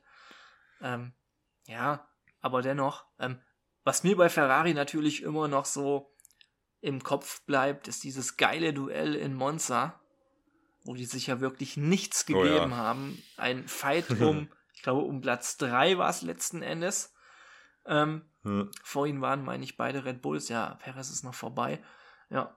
Und ja, die haben, haben nichts, äh, nicht ja, keiner hat nachgegeben. Ferrari hat die fahren lassen. Ferrari ist ja auch immer so, dass man sich so ein bisschen lustig macht über die Strategie äh, oder ach, hier schießen sich schon wieder gegenseitig von der Strecke. ähm, aber da war das so, die Wahrnehmung war ganz anders, sondern einfach geiles Racing, die haben was geboten, trotzdem irgendwie alles unter Kontrolle gehabt und ja, ich habe so ein bisschen Ärger prophezeit vor der Saison. Er ist ausgeblieben zwischen den beiden. Äh, aber trotzdem, also ich sehe da immer noch Konfliktpotenzial irgendwie, weil keiner so ja. die Nummer zwei sein will, aber ist ja in dem Sinne auch gut für den Wettkampf und irgendwie Ferrari eigentlich so die letzten Saisons wieder jetzt mit einer positiven Entwicklung. Also ja, im konstanten aha. Sinne. Nicht, vielleicht wäre ein bisschen mehr drin gewesen, auch, ja, auch gerade die Saison davor mit dem guten Saisonstart immer. Aber mh. Hm. Ja, ja, es ist. Ja, es ist schon. Ach, stimmt, nee, da war Charles Leclerc auch. Ich überlege gerade, weil, weil ich eben gemeint hatte, die Saison davor war Carlos Sainz, glaube ich, knapp besser. Ich glaube, 2021 war Carlos Sainz mhm. knapp besser, weil 2022 war ja Charles Leclerc Platz 2 in der WM. Mhm. Da kann Sainz ja gar nicht besser gewesen sein. Ähm, ja. Ja, es ist. Ja, bei Ferrari ist irgendwie so. Ja, es, ist, äh, es fühlt sich bei Ferrari irgendwie immer so an, äh, als ob man. Ja, immer wenn man, wenn man den Titel nicht holt, ist ein verlorenes Jahr, aber das, das würde ich jetzt gar nicht mal so sagen. Äh, ich meine, sie haben sich jetzt wieder nach, ähm, welche Saison war das, wo die dann nur Sechster waren? Die 2020 Das war doch die letzte Vettel-Saison, ne? Ja, genau. Bei Ferrari, die letzte. Ja. ja. 220. Ja, deswegen, ja, ich glaube auch, äh, 2020 mhm. müsste das gewesen sein. Und ja, sie haben es jetzt halt wieder etabliert. Ähm, waren ja jetzt dann auch bis ins letzte Rennen, ging es ja noch um Platz 2 in der WM. Also es ist jetzt auch nicht so, dass mhm. Mercedes mhm. da weit weg ist. Mhm. Haben, ja, wie gesagt, als einziges Team neben Red Bull überhaupt ein Rennen gewonnen äh, in der letzten Saison. Ähm, ja, also ja, da muss, da muss halt schon noch ein gewaltiger Schritt kommen, weil Red Bull halt schon irgendwie weit weg war. Mhm. Aber ja, wer weiß. Mal schauen, ähm, was da geht. Auch da die Fahrerpaarung. Ähm, ich glaube, da, da machen die auch nichts falsch mit. Also es sind beides, wie gesagt, also an, an einem guten Tag können die beiden Rennen gewinnen. Auch gegen einen Red Bull mal, wenn es da schlecht läuft, wie Carlos Sainz ja auch bewiesen hat. Mhm. Und Charles Leclerc war in Vegas auch nicht weit weg von. Ja. Ähm, von daher ja, bei Ferrari, da, ja, da muss das Auto jetzt halt nur noch den letzten Schritt tun und dann könnte da ein WM-Kampf draus werden. Aber wie gesagt, Red Bull ist weit, weit weg, glaube ich, von, von dem ganzen Feld aktuell und vor allem auch Max Verstappen ist, glaube ich, mhm. sehr weit weg von allen anderen momentan. Ähm, ah ja, mal gucken, wie es da. Ja, so gefühlt äh, war Ferrari Zweiter diese Saison. Ja, irgendwie, irgendwie, also, irgendwie schon, ne? irgendwie ist doch verwunderlich, dass sie dann doch Dritter geworden sind bei den Konstrukteuren, aber ja, also. Ja, Mercedes war irgendwie konstanter, habe ich das Gefühl. Die waren, die waren einfach konstanter da. Mhm. Und Ferrari hatte immer mal wieder so ein paar Ausfälle. Ähm, ja, auch, auch so Sachen wie, dass Charles Leclerc da in Brasilien gar nicht an den Start gehen konnte. Mhm, und Carlos Sainz ist doch auch einmal gar nicht erst gestartet, glaube mhm. ich. Äh, ja, also, ja, Ferrari hat dann doch immer wieder mal so ein paar Sachen, wo man sich denkt, wie kann das jetzt passieren? Aber ja, ansonsten wäre es ja auch nicht Ferrari. Ne? Aber Ferrari hat diese Saison äh, sehr gute Boxenstops abgeliefert. Ja. Da haben sie wohl eine sehr gute Stimmt. Entwicklung genommen. Stimmt, da waren die ja letztes Jahr auch so ein bisschen äh, ein Auf und Ab. Ja, ja genau, kann man so sagen. Ja, aber gut, ich würde sagen, gehen wir weiter. Wir haben jetzt schon angerissen, Mercedes, ja. knapp vor Ferrari am Ende. Ähm, da, ja, ich würde jetzt nicht sagen, nicht mega weit auseinander, aber doch schon klar, also klar, aber doch, doch, schon, doch, doch klar für Lewis Hamilton, sage ich mal. 15 zu 7 bei den Rennen, Qualifying mit 11 zu 11 ausgeglichen. Äh, Punkte hat Lewis fast 60 mehr. Mhm. Ähm, stand sechsmal auf dem Podium, George zweimal am Ende. Mhm. Äh, ja, da kam er jetzt wieder ein bisschen zurück, nachdem er ja letzte Saison das teaminterne Duell verloren hat. Ähm, was da, glaube ich, keiner hat kommen sehen unbedingt. Ähm, jetzt so ein bisschen die alte Ordnung wiederhergestellt, würde ich sagen. Ich habe das Gefühl, Lewis hat sich jetzt so ein bisschen damit abgefunden, was das Auto halt ist. Mhm. Ähm, dass er ja nicht, äh, ja, die pure Pace von einem Red Bull kann, kann er nicht mitgehen. Ähm, und ähm, ja, ist wieder, ist wieder in Form. Und George Russell hatte dieses Jahr irgendwie auch wieder hier und da so Fehler, die unnötig waren. Ja, Russell war so ein bisschen eine Enttäuschung. Ich meine, jeder ja. hat. Man muss es so ein bisschen aufteilen, glaube ich, bei Russell. Also jeder hatte natürlich diese, auch wir, äh, dieses große Lob für die Saison davor, wo den, mhm. wo Hamilton direkt im ersten Jahr geschlagen hat äh, wo er auch ja. den Rennsieg geholt hat in der Saison, Hamilton nicht. Bei Hamilton übrigens das zweite Jahr jetzt ohne Sieg von ihm. Ja. Und Russell wussten wir aber dann auch immer, dass der immer diese Aussätze hat. Ne? Immer so ein bisschen, nicht nur so Fehlerchen, sondern auch mal Manöver, wo man da wirklich mal äh, in eine Kurve reingeht, äh, da mal einen touchiert. Ähm, diese Szene da mit Verstappen, war das sogar in Vegas, glaube ich, äh, wo er ihm da in der Linkskurve in die Karre ja. fährt. Äh, und ja, genau. Einfach, und Anfang der Saison auch in Baku, mhm. da war, glaube ich, ja auch schon mal was. Und ja, ja. einfach mehrere Dinge. Dann äh, in Singapur, wo ja, leider stimmt. das ein bisschen unglücklich war oder schade war irgendwie, aber auch unnötig irgendwie so ein bisschen. Äh, ja. dass er da die Karre wegwirft. Ich weiß gar nicht, wo er, wo er da war, Vierter oder Dritter. Ich glaube, das wäre ein Podium gewesen. Mhm. Ich glaube, er war auf Platz drei. Ja, ich will mich jetzt. Mhm. Nee, er war hinter Lando und Lando ist ja Zweiter geworden. Ja, dann. Und ja, ja er müsste ein dritter Platz gewesen genau, sein, den er da quasi in der letzten Runde wegwirft. Was ja auch nochmal 15 Punkte mehr gewesen wären für ihn. Ähm, ja. Und dann wird ja auch alles wieder knapper. Er hat auch mit vier DNFs die Saison äh, ja auch nicht alle äh, unverschuldet. Also er hat immer so diese Dinger drin gehabt, wo man so sagt, ja, langsam ist er ja auch jetzt kein Fahrer mehr, der wenig Formel 1 Erfahrung hat. Ne? Also ja. Müsste man langsam mal abstellen und wo jetzt so ein bisschen die Frage ist, in welcher Liga spielt ein George Russell? Andererseits muss man natürlich auch sagen, äh, jedem ist auch mal so eine Saison zugesprochen. Ja, und ich, ich würde jetzt auch sagen, am Ende ähm, die 60 Punkte bei 234 zu 175 die 60 oder knapp 60 Punkte hinter Lewis Hamilton zu sein am Ende der Saison Eben. ist jetzt auch kein schlechtes Ergebnis dann Eben. unterm Strich.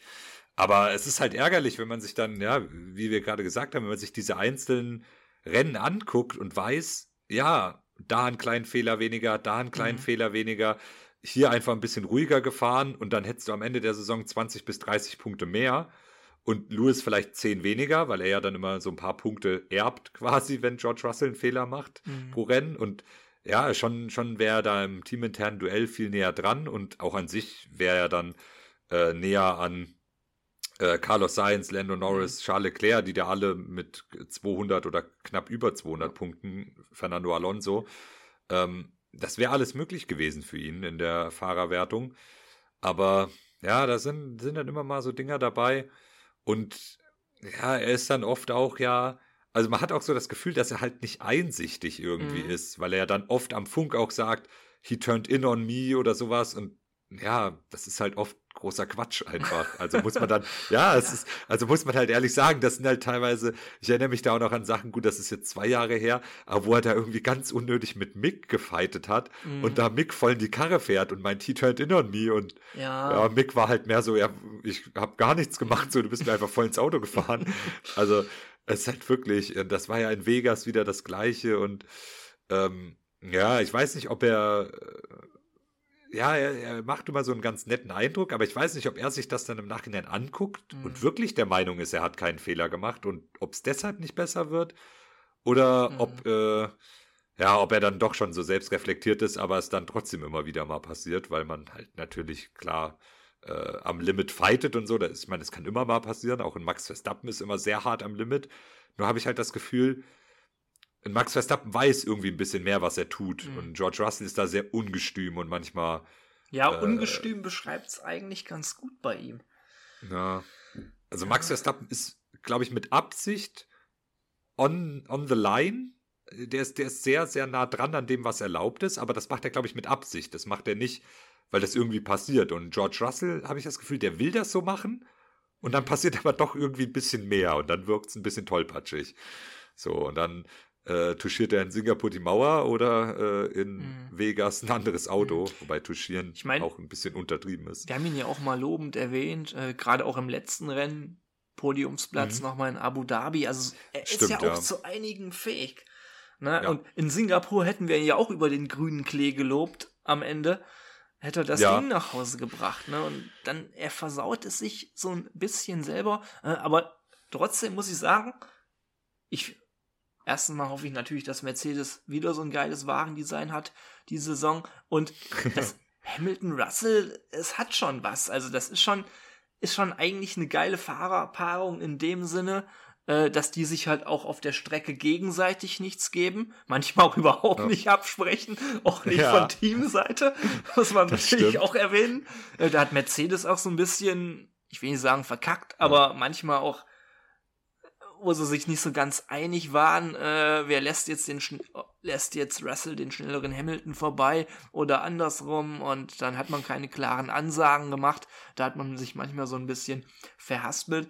Ähm, aber trotzdem, ich habe einfach richtig Bock, ne, auf das Duell Hamilton gegen Russell.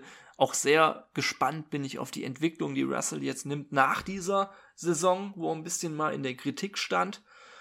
Und ja, ich hatte auch in der ersten Folge gesagt, dass Hamilton wohl noch mal seinen siebten, achten, neunten Frühling, wie auch immer, erleben wird. Und hat er gemacht. Ja, Hamilton hat ja, geliefert. Absolut. Nee, Hamilton hat diese Saison absolut abgeliefert. Das, äh, da kann man nichts gegen sagen, glaube ich. Und wenn der Mercedes jetzt äh, irgendwie ein bisschen ein paar Schritte nach vorne macht, dann kann der, also dann wird der bestimmt auch mal wieder hier und da um einen Sieg mitfahren können. Ähm, ja, ist halt nur die Frage, wie nah kann man an Red Bull rankommen, um mal die, die Überleitung zum nächsten Team zu schaffen. Ähm, weil die waren ja Respekt, schon, Marc, gute Überleitung. äh, weil die waren ja schon, äh, um jetzt mal zu denen zu kommen, die waren eine Liga für sich Ja, als kommen Team. wir zum größten Energy-Lieferanten in dieser Saison. zu Ja. Platz 1. Ja, also es ist wirklich, ähm, und da muss man halt wirklich sagen, teammäßig waren die schon mal eine Liga über allen anderen. Und dann war Max Verstappen noch mal eine Liga drüber. Also das ist, Ja, das war ja wirklich. ja, also ich weiß nicht, was, was soll man groß sagen? Äh, Das, das Teamduell ist, ich, ich glaube, es könnte kaum eindeutiger Mhm. sein. sein. 20 zu 2 im Rennen. Ähm, demnach auch 20, äh, ja, oder 20 zu 2 auch im Qualifying. Punkte, äh, äh, muss ich jetzt schnell rechnen, mehr als doppelt so viele hat Max Verstappen. Ja. Mhm. 575 zu 285.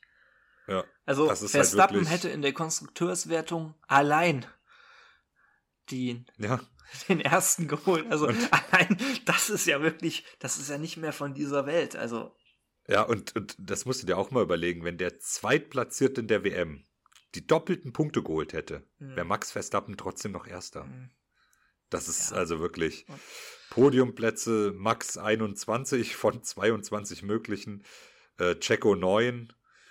Ja, mhm. also es ist halt wirklich, äh, ja, die, die Saison von Max Verstappen, die war so nah an der Perfektion, das ist fast schon gruselig. Und das Spannende ist ja auch noch so ein bisschen, ich sage mal, äh, bis, war das sogar Baku vor Miami, äh, bin mir nicht ganz sicher. Genau. Äh, ja. Hat man ja das alles noch so ein bisschen anders gesehen. Da dachte man, oh, der Perez, äh, der ist da jetzt nicht auf Verstappen-Niveau, aber der ist dran. Äh, ja. Das wird ein ebenbürtiger Teamkollege.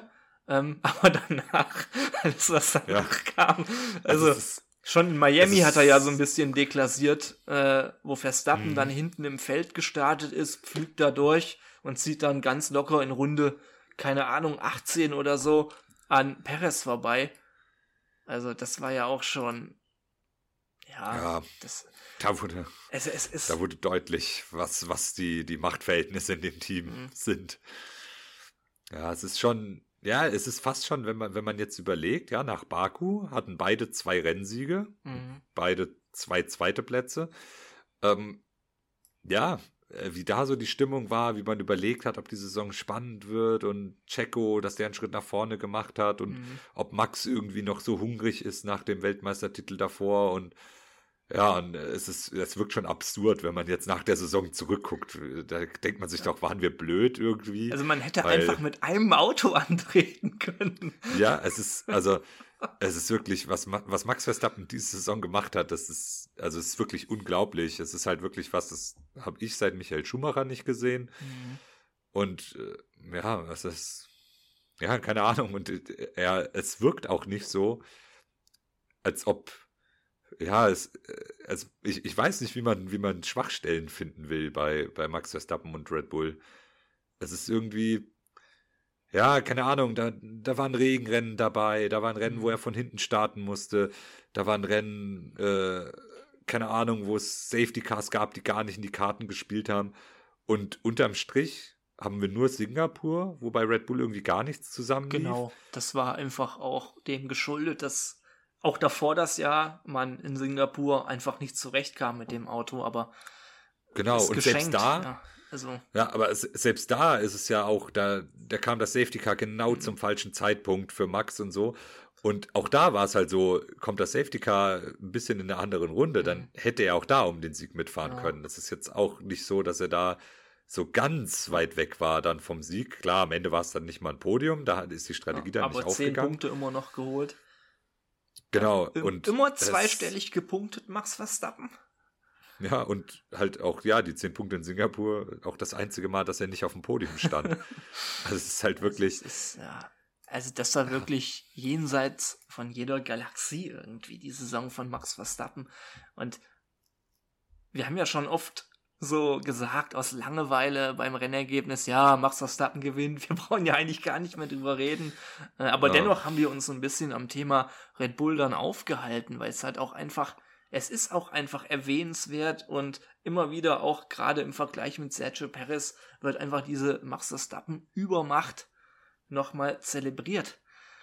Ja, also, ja, es ist, es ist wirklich, äh, und äh, ich habe da jetzt neulich auch so einen, so einen Ausschnitt von Alex Albon gesehen, der dann auch nochmal gesagt hat, wie das halt war, als er mit Max Verstappen in einem Team war und er hat so einen Vergleich gebracht, weil man kann sich das immer schwer vorstellen als jemand, der noch nie in einem Formel 1 Auto saß und wie das überhaupt ist, so was macht da den Unterschied aus, fahrerisch und so.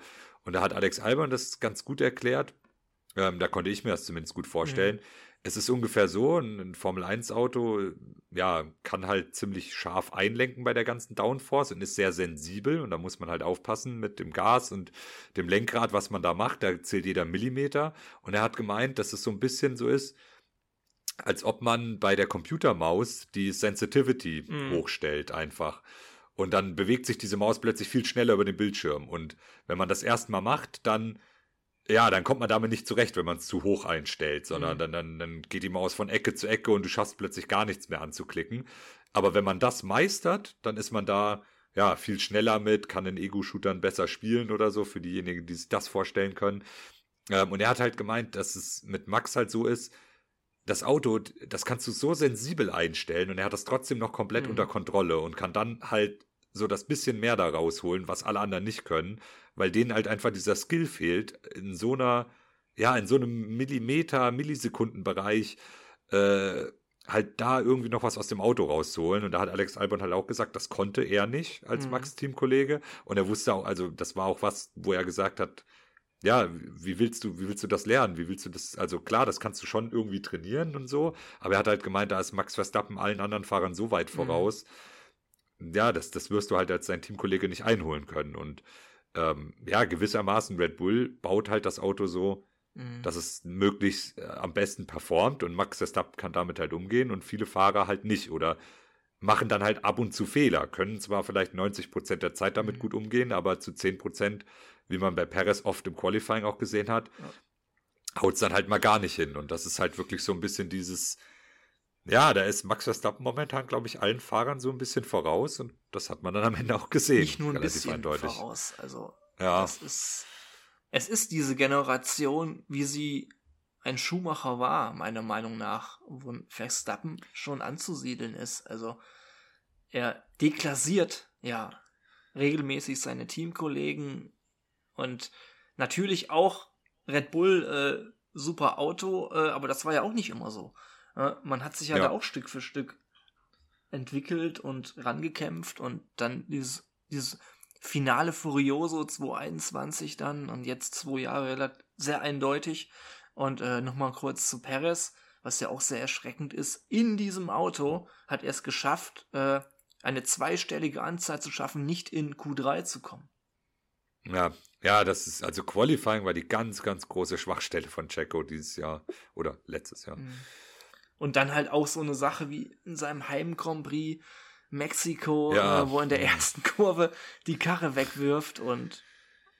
Ja, also auch da, ich meine, am Ende hat er jetzt dann doch äh, relativ komfortabel, sage ich jetzt mal, den zweiten Platz da mhm. über die Bühne gebracht. Hat Red Bull das 1-2 gesichert in der ähm, Fahrerwertung. Und da war man dann doch am Ende des Jahres irgendwie recht zufrieden mit ihm. Aber er ja. Ist, er, ist, er ist Zweiter. Es, er hat das Maximum, genau. hat er geholt. Das ja, genau, Wie so ist eine andere Frage, ne? aber er hat es genau. geholt und ich tue mir auch so ein bisschen schwer damit, irgendwie jetzt zu sagen, ach, Perez hier, diese, diese Gruste oder diese Fluppe. Nee, also irgendwie, er ist, also zwischenzeitlich war er ja der optimale zweite Fahrer für Red Bull, äh, aber dieses Jahr haben halt diese Ausreißer nach unten halt einfach zu viel Platz eingenommen der, über die gesamte Saison. Ja ist kein, es ist kein Wunder, ne, dass zwischendurch auch diese Diskussionen aufgekommen sind, ob Perez in 2024 überhaupt noch im Red Bull sitzt, trotz laufendem Vertrag und ja. Ich, ich sag ja. nach wie vor, also hätte er den zweiten nicht geholt am Ende, ja, glaube ich, stimmt. wäre es knapp geworden für ihn. Also da wäre Red Bull nervös. Ja, ich, Die Reserve hat man ja schon da. Ja, Genau, also ich, ich glaube auch, wenn, also ich glaube, dann hätte es zumindest eine Diskussion gegeben. Mhm. Aber so jetzt, wo er den zweiten Platz nach Hause gefahren hat, dann da gibt es keine Diskussion, mhm. dann bleibt er so. Das ist ja jetzt auch beschlossene Sache. Und ähm, ja, er hat sich halt oft selbst schwer gemacht mhm. irgendwie. Er hatte ja dann aber auch sehr oft ähm, ja einen guten Sonntag. Er hatte ein gutes Rennen dann, mhm. nachdem er ja. im Qualifying oft nicht abgeliefert hat. Das muss man ja dann auch fairerweise sagen. Mhm. Ähm, ja, da muss aber, ich auch wieder dran denken, an diese ganzen Interviews mit Dr. Helmut Marko, Marco auf Sky, mh. wenn er immer geschätzt hat, wo Perez äh, am Ende vom Rennen landet und dann manchmal so, oh, der Perez, ach, der Checo, der wird Sechster oder Siebter oder im Qualifying, ne? Und mhm. du hast das beste Auto im Grid und tippst deinen ja. eigenen Fahrer auf Platz 6 oder 7. Also das fand ich auch immer, das ah, war schon so ein bisschen Satire und wo, wo das schon so angefangen hat, dann auch äh, ein bisschen verschiedene Aussagen von Christian Horner und Dr. Helmut Marko öfter.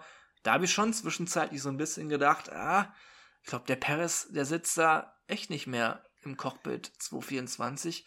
Ähm, aber andererseits, er hat ja das Ziel erreicht jetzt, äh, bekommt jetzt auch die Chance für 24, dann läuft sein Vertrag aus also entweder das Problem erledigt sich von selbst ja. oder ja, also von daher. Ja, ja bei, bei ihm wird es jetzt drum gehen. Ähm, ich glaube, ich, äh, mein Gefühl ist schon, er muss jetzt schon ganz schön was reißen, mhm. dass er noch eine Verlängerung bekommt ja. irgendwie. Ich glaube, mit noch so einer Saison, ja gut, wenn er wieder Zweiter wird, ist es halt auch wieder so eine Sache. Warum will man den, den zweiten, also warum, du willst ja keinen, der noch besser ist mhm. quasi, oder es ist aktuell meiner Meinung nach auch nicht möglich. Wenn Max Verstappen wird sich keiner messen können. Aber ja, ja, hm, ja, mal gucken, was die neue Saison bringt. Aber ich glaube schon, dass er zumindest mal ein bisschen Schritt nach vorne machen muss, ähm, damit er dann doch wirklich eine sichere Vertragsverlängerung bekommt. Gerade weil man ja bestimmt dann auch äh, einem Danny Ricciardo vielleicht nochmal eine zweite mhm. Chance geben will, einem, einem jungen Yuki Tsunoda, je nachdem. Äh, bei Ricciardo, der sich ja durch Tests im Red Bull in Silverstone empfohlen hat. Ne? Genau. Und ja. ich weiß nicht, ob du die Beyond Grid Folge gehört hast, zuletzt mit ihm, äh, wo da ein bisschen rauskam, mit so Hochrechnungen, klar, andere Streckenbedingungen, ist ja logisch, ne? Mhm. Wenn man das irgendwie hochgerechnet hätte oder so, äh, dass er dann die, den Wagen direkt in die erste Reihe neben Verstappen gestellt hätte, ne? Ja, Und das, das ist, ist dann, weiß ich nicht, also das ist ja für Perez dann auch keine positive Sache irgendwie und klar, ja. andere Bedingungen kann man, finde ich, auch nicht ganz so vergleichen. Ähm, nee, aber, aber trotzdem, ich weiß nicht, also Paris muss wirklich hart abliefern, dass der Vertrag verlängert wird. Ja, ich, ich glaube auch. Aber ähm, ja, auch mal sehen, was äh, Red Bull über die Winterpause macht. Also mit was für einem, äh, sage ich jetzt mal, Vorsprung, die in die nächste Saison gehen, rein automäßig. Äh, ich, ich sag mal so, wenn das, wenn alle Autos gleich gut wären, wäre auch Max Verstappen Weltmeister. Von daher ähm, ja. Äh, mal sehen, aber sie, sie, werden, sie werden halt mit einem Vorsprung in die neue Saison gehen, da bin ich mir ziemlich sicher, weil dafür war es mhm. die ganze Saison, die ganze letzte Saison über jetzt zu eindeutig. Und ähm, ja, mal gucken, wie, wie Paris dann zurechtkommt. Mhm. Ja, das wird wirklich sehr, sehr spannend. Und ja, erstmal äh, mit der Analyse der, Fahr der Konstrukteurswertung alle Teams, alle Fahrer durch und ja. machen einen kurzen Break und hören uns im nächsten Kapitel. Hey, Malte Asmus von meinsportpodcast.de hier. Ab März geht's weiter mit unseren 100 Fußballlegenden. Staffel 4 bereits. Freut euch auf Slatan Ibrahimovic, Michel Platini, Cesar Luis Minotti, Paolo Maldini, um nur mal vier zu nennen. Und bis wir mit der vierten Staffel kommen, hört doch einfach nochmal rein in die bisherigen drei Staffeln. Ronaldinho, Sepp Meyer, Gary Lineker, Lothar Matthäus und viele weitere warten da auf euch. 100 Fußballlegenden. Jetzt überall, wo es Podcasts gibt. Kapitel 3 der Saisonanalyse 2023 oder des Jahresrückblicks in unserer kleinen Neujahrsansprache im Bereich Formel 1.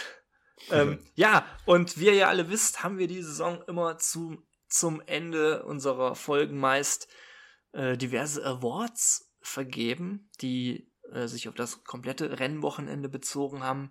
Das könnten Fahrer sein, Teams sein, andere Widrigkeiten. Äh, ja, da hatten wir einige lustige Dinge und ich habe mich da die letzte Zeit mal dran gesetzt und äh, habe mich so ein bisschen gefühlt wie Leo Lackner bei Sky, äh, wo ich da mit meinen Excel-Tabellen rumhantiert habe, alles mal aufgeschrieben und gezählt, äh, wer denn da eigentlich wie abgeschnitten hat, weil man muss natürlich dazu immer sagen, man pickt sich da so eine Sache raus. Wir haben auch oft so gemacht, äh, dass ich eine andere Wahl treffe als du, damit wir Abwechslung mhm. drin haben bei dem Ganzen.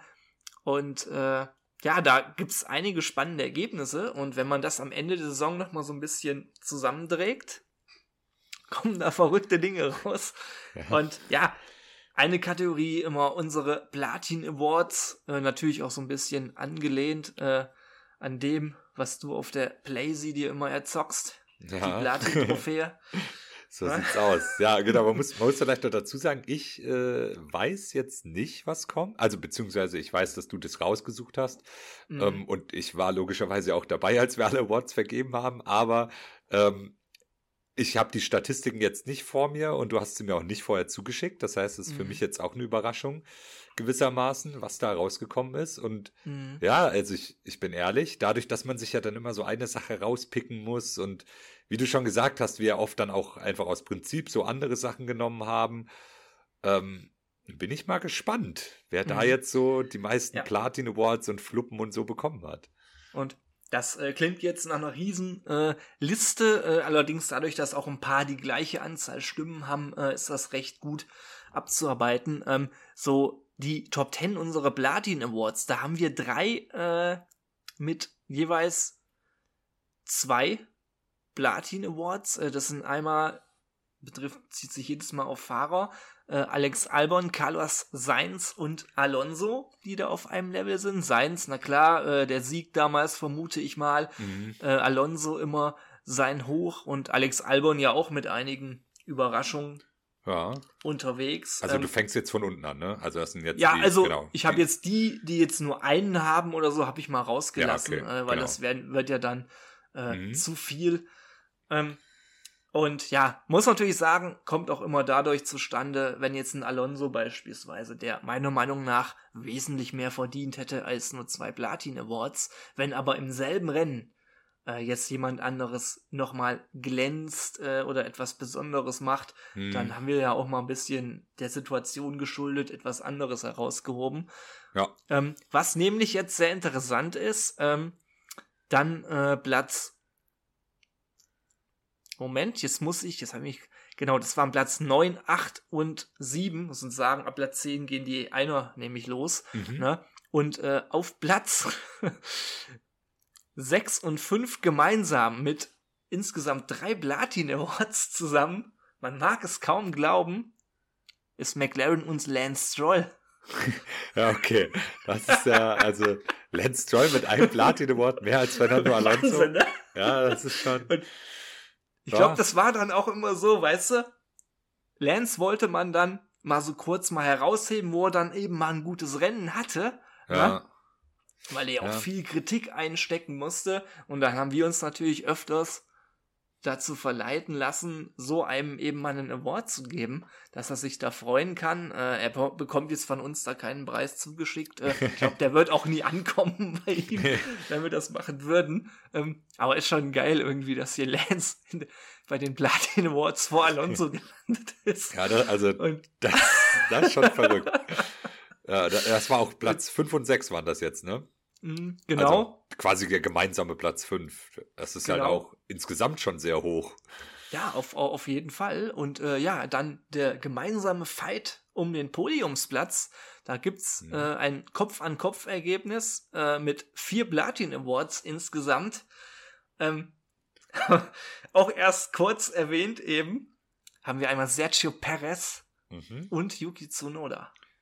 Ja, okay. Das ist aber, also gerade wenn ich überlege, Sergio Perez am Anfang ja auch zwei Rennen gewonnen. Mhm. Hm, Ja, schon auch immer gute Leistung zeigt. Yuki auch stark, ja. Ja, okay. Und die sind beide jetzt quasi zusammen Platz 3. Sozusagen ja, ja.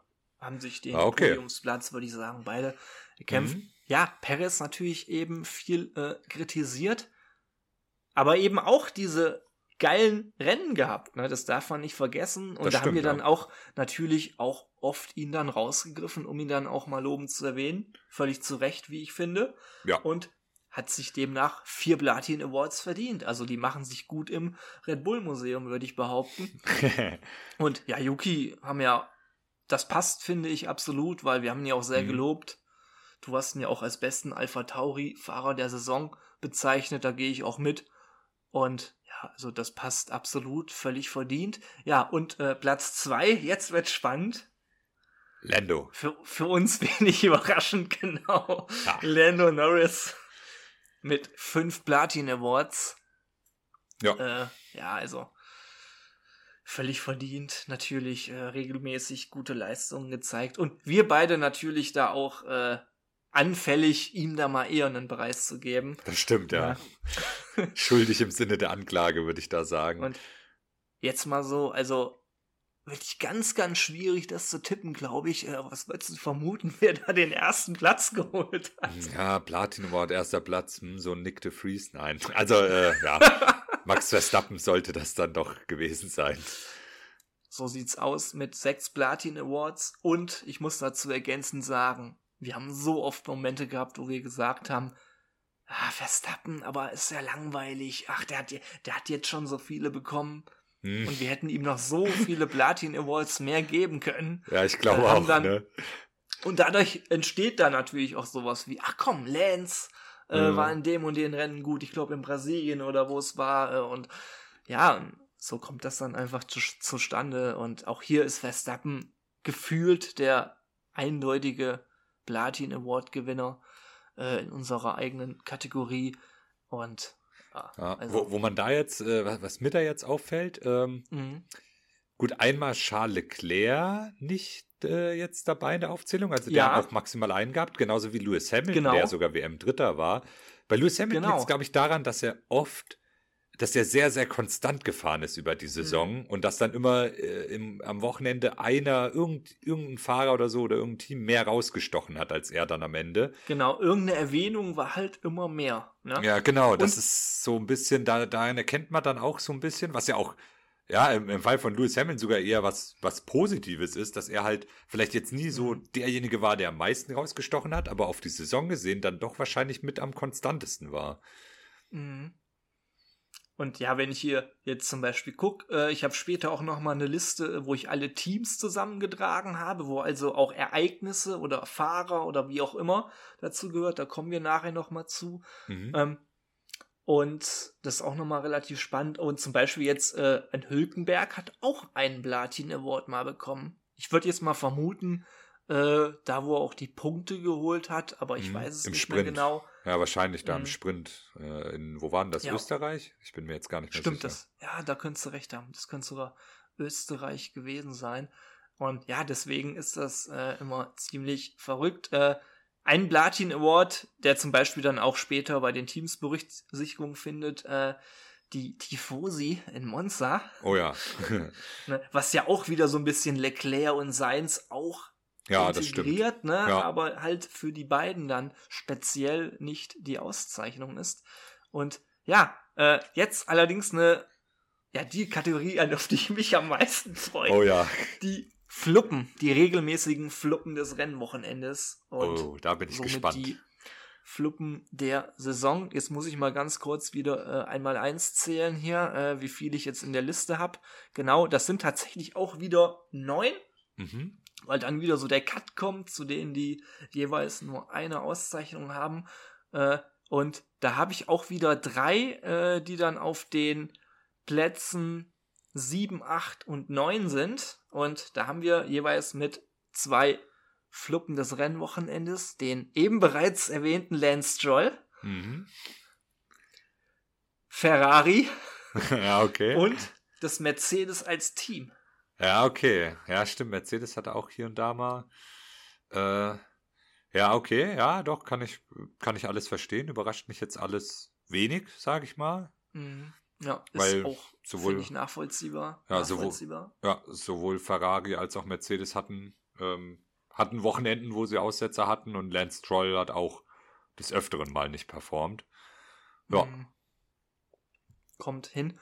Und dann haben wir dann äh, auf den Plätzen 6 und 5 mit gemeinsam jeweils drei Fluppen des Rennwochenendes. Da ist eine große Überraschung dabei. Erstmal Logan Sargent. Mhm, okay, ja. Äh, war auch jetzt zu erwarten. Äh, aber jetzt, du hast ihn eben schon mal erwähnt, Charles Leclerc.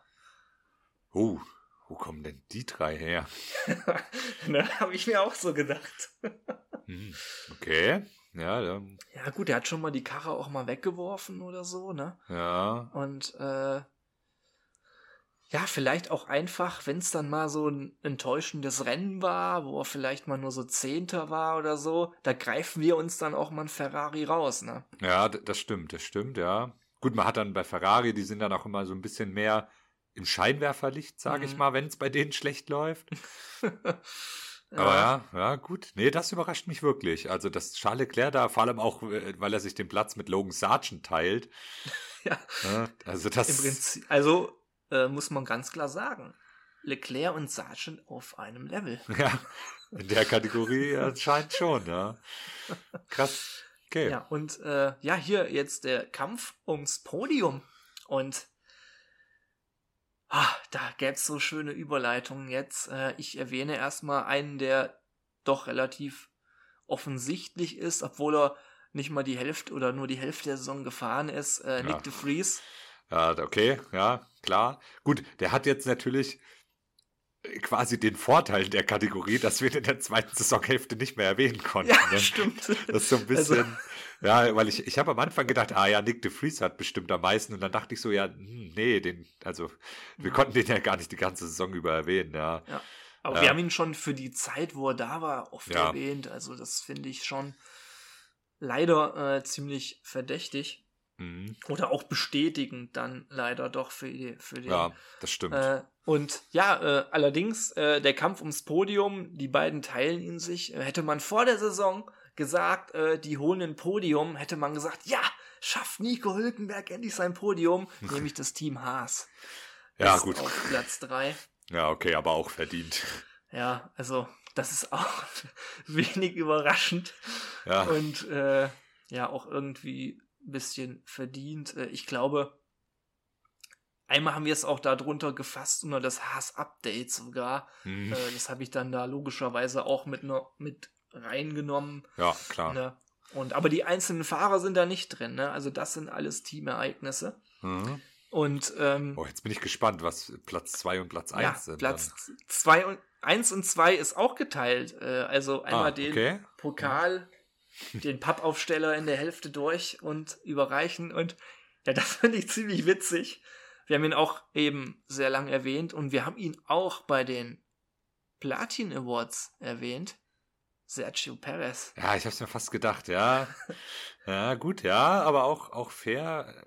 Ist dann ja auch ein bisschen, weil er ja auch sehr offen dann immer auch in der Kritik stand, ne? Das ist ja dann Mhm. nicht nur von uns und dann, dann, wenn er, wenn er überall Mhm. so kritisiert wird, dann fällt's auch leichter, ihm dann von unserer Seite auch die Fluppe des Wochenendes zuzusprechen. Und ist natürlich auch einfacher, wenn man ein wirklich sehr gutes Auto hat, Ja, nicht zu dann- glänzen. ne? Ja, das, das stimmt auch wieder, ne? Wenn, ich sage mal jetzt, also ganz blöd gesagt, wenn wir alle wissen, der Haas funktioniert nicht, dann fällt es vielleicht auch nicht so auf, wenn Nico Hülkenberg oder Kevin Magnussen auch mal ein scheiß Rennen fahren. Ähm, Mhm. Das kriegt man dann da irgendwie nicht so mit, aber bei einem Perez, da ist dann immer äh, das, das Spotlight auf ihm und äh, wenn der nicht ganz performt, dann fällt es immer sofort auf. Ja, Mhm. okay. Und wer, wer Und ist noch ja, Platz 1? Und wer noch mit ihm da oben steht, im Prinzip äh, sind es mehrere Personen und ich finde es, wenn ich es sehe, auch überhaupt nicht überraschend, sind die FIA-Rennkommissare. okay, stimmt, stimmt. Die hatten wir auch wegen diverser Sachen immer mal erwähnt. Oft äh, sehr fragwürdig vergebene Strafen. Und äh, ja, also bin ich mal, da bin ich sehr gespannt, äh, was in der kommenden Saison da passieren wird, ob das mal vielleicht ein bisschen besser geregelt ist. Und äh, ja, auch äh, mit den ganzen Track Limits war ja auch so eine Sache, die dann Ja. nach dem Rennen teilweise erst vergeben wurden. Ach ja, stimmt. Ui. und es Rücksetzungen gab dann von Positionen. Also Ja, also das ist ja auch, also ich sag mal so, ich, insgesamt würde ich sagen, gab es schon schlimmere Saisons auch. Also, mm, ja, ne, also definitiv. ich würde jetzt nicht sagen, dass es irgendwie eine negative Entwicklung ist, aber es fehlt halt immer noch so eine klare Linie Mhm. und manchmal, wie du gerade gesagt hast, das mit den Track Limits, das, das kann ich irgendwie, also das kann ich halt nicht verstehen, wie man dann einfach nicht genug Leute hat und die Fahrer Mhm. 20 Runden später Bescheid kriegen, ja, in Runde 3 warst du übrigens über Track Limits. So. Und dann denken die, ja, super, ich bin jetzt 20 Runden lang schon über die Track Limits gewesen, so gefühlt. Jetzt kann ich auch nichts mehr ändern. Ähm, ja, also manchmal, manchmal ist es wirklich noch so, äh, fehlt dann doch irgendwie so, so das letzte Ticken an Professionalität manchmal, habe ich das Gefühl. Mhm. Ähm, aber ja, nee, aber an, an sich würde ich, würde ich sagen, es ist jetzt nicht, dass da, äh, dass es irgendwie diese Saison besonders schlimm war oder so, aber ja, haben sie sich trotzdem aber auch verdient. Und äh, eine witzige Sache vielleicht noch, die mir bei den Fluppen aufgefallen ist, die jetzt nicht mit Teams oder Fahrern zu tun hat. Eine Fluppe hattest du auch vergeben für die Technik vor Ort im Kanada-Training. Ja. du das noch weißt. Stimmt. Ja, da ist ja dieses eine Training konnte nicht stattfinden, weil die da Genau. ihre Technik nicht auf. Ja, das ist, ja, das ist quasi auch sowas. Da, äh, also kann ich nicht so ganz verstehen, wie man Also man sollte ja meinen, Mhm. äh, dass die Formel 1 das auf die Reihe kriegt. Und in Kanada fahren die ja jetzt erst nicht seit vorgestern. ne? Also War auch absolut verständlich und hat mir auch äh, einen guten Lacher eingebracht. und ich muss auch sagen, also ich habe dann immer alles einzeln abgesch runtergeschrieben und das war schon verdammt viel und viel, sehr vielfältig das Ganze, äh, aber dennoch schön, dass einige dann auch mehrmals vertreten sind und wir so eine Tabelle machen konnten. Und ja, aber ich habe das Ganze ja nochmal so zusammengefasst. Äh, wir haben jetzt zum Beispiel einen äh, Perez bei den Fluppen vorne gehabt. Äh, in dem Fall würde ich dann natürlich auch noch zusammenziehen. Ja, aber Red Bull als Team oder Max Verstappen, was hat der denn auch noch an Fluppen angesammelt? Ähm, kann ich bei Max schon mal verraten? Keine. ja. Äh, habe ich das so zusammengefasst, äh, wie die da abgeschnitten haben und ähm, was da. Ich gehe mal zu den Platin Awards bei den Teams, wollen wir erstmal Mhm. die positiven Sachen kurz herausheben. Das Jo. will ich auch gar nicht zu lang machen. Mhm. Äh, aber was da auffällig ist und fast auch so ein bisschen zu unserer Saisonanalyse, es gibt ein Team, welches nicht einmal bei der Platin-Trophäe erwähnt wurde. Oh. Ein Team, Also ja. auf Fahrer bezogen und Team selbst, ne? Also da ist alles drin und dran jetzt. Ja, gut, dann würde ich ja fast schon sagen, ähm, wenn ich jetzt mal so überlege, vielleicht. Boah, ich hätte jetzt gesagt Alfa Romeo oder Alpine. Ersteres ist richtig. Ja, ja. Die, Ja. die waren dann doch schon sehr, sehr unauffällig. Ja, und äh, das ist schon äh, ziemlich witzig. Ja, also positiv auch nicht aufgefallen. Äh, bei den Fluppen sind sie übrigens nur einmal vertreten, äh, so Ja. viel vorweg. Und ja, da mache ich jetzt einmal mal kurz, kurze äh, Top 3 bei den Platin-Trophäen. Äh, Mhm. Auf Platz 3 mit insgesamt sechs Platin-Trophäen Aston Martin, Mhm. Ja. wovon Lance Stroll den Großteil geholt hat. Ja, im- immerhin da hat er mehr zum Teamerfolg beigetragen. Auf Platz 2 McLaren Mhm, ja, auch. mit 9. Ja, Ja, und mit 10 Red Bull. ja. Würde ich, stimme ich so komplett überein, würde ich, würde ich auch so sehen. Mhm. Und äh, was da auch mit einbezogen ist, ist der Boxenfunk zwischen Max Verstappen und Gianpiero Lambiase. Das äh, ist vielleicht auch nochmal ganz schön zu ein erwähnen. schönes Highlight, ja. Mhm. ja, und äh, die Fluppen äh, auch ähnlich kurios, finde ich, das Ganze. Mhm. Ähm, da mach mal, wie gesagt, äh, ich kann ja ganz kurz sagen, äh, die nur eine Fluppe jeweils haben, am wenigsten ist es tatsächlich Alfa Romeo mit einer und Alpine, Mhm. Ja, die wir dann doch nicht so krass erwäh- schlecht immer erwähnt haben, äh, weil auch irgendwie ein Fahrer immer vielleicht dann doch noch so solide war oder es immer noch wen schlechteres gab. ja. Äh, ja. Ist halt so, ne, bei Ja. den Mittelfeldteams, dann ist die Mhm. Wahrscheinlichkeit halt hoch, dass du, wenn du, dass du weder positiv noch negativ auffällst, oft, ne? Mhm. Und äh, ja, also Platz 3, äh, nee, Platz 2 wird hier sogar geteilt. Äh, deswegen mache ich mal Platz 4 und 5, die auch geteilt werden. Mhm. Mit Williams und Alpha Tauri mit 4. Mhm, okay, ja. Bei Alpha Tauri neben äh, dem starken Yuki Tsunoda auch eine für Daniel Ricciardo in Mexiko, würde ich mal vermuten, äh, die da noch dazu kommt. Und bei Was Williams- bei den, bei den Fluppen sind wir doch, oder? Äh, ah ja, stimmt. Ja, ja, wollte gerade Oh, sagen, da ist doch aber da- Tauri Nick de Vries wahrscheinlich hauptverantwortlicher für. Ah, richtig. Das hat mich schon gerade so ein bisschen gewundert, äh, wo du das mit Fluppe gesagt hast. Warte mal, Alpha Tauri vier Stück. Aber ja, das war ja noch Nick de Vries die Zeit, stimmt. ja. Und äh, ja, kurze Verwechslung zwischen Platin und Fluppe, genau. Aber ja, und äh, wer sich noch den dritten Platz dann teilt, ist Williams mit ebenfalls vier Fluppen. Wahrscheinlich auch Und, eher äh, Logan Sargent. Lo genau, das geht dann auch, auch in die Richtung Logan Sargent. Und ja, Platz 2 teilt sich dann. Ich packe jetzt mal beide da drauf. Äh, oder beziehungsweise das Podium äh, vor dem Sieger ist dann Haas, genauso stark wie Red Bull. Ja, gut, Red Bull, Sergio Perez. Genau. Äh, und ja gut, Haas, das Auto, der Reifenfresser. Mhm. äh, Oh, Ja, wer ist denn und die Eins? Platz 1 bei den Fluppen. Wolltest du einen kleinen Tipp abgeben? Äh, jetzt muss ich mal überlegen. Bei den Fluppen, Platz 1. Äh, Mit sechs Fluppen insgesamt. Ähm, puh. Ich bin jetzt auch irgendwie doch wieder negativ überrascht von dem Ganzen.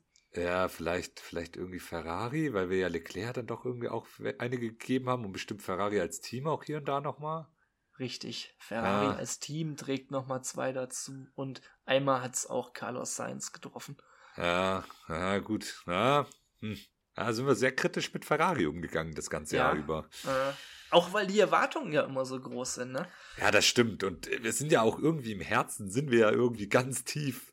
Beide auch sehr Ferrari-Fans, würde ich jetzt einfach mal behaupten, wie wahrscheinlich jeder Formel 1-Fan. Ich sag mal, wer aus der Schubi-Zeit kommt von früher, Ja, das kann hat man. für Ferrari irgendwas übrig. Ja, Ähm, manchmal hat man es dann nur noch so mit auf humorige Art und Weise gesehen, äh, so ein bisschen so, hat, man die so ein bisschen veräppelt, ne? Aber ja, so aus Selbstschutz. ja, so ein bisschen, na, ich mache mich drüber lustig, aber eigentlich tut's weh. aber welches Team gehört in die Formel 1, wenn es nicht Ferrari ist? So? ja, das stimmt, das, das stimmt. muss man auch sagen. Ja, also absolut. Aber ja, krass, also wirklich überraschende Ergebnisse hier in der Auswertung.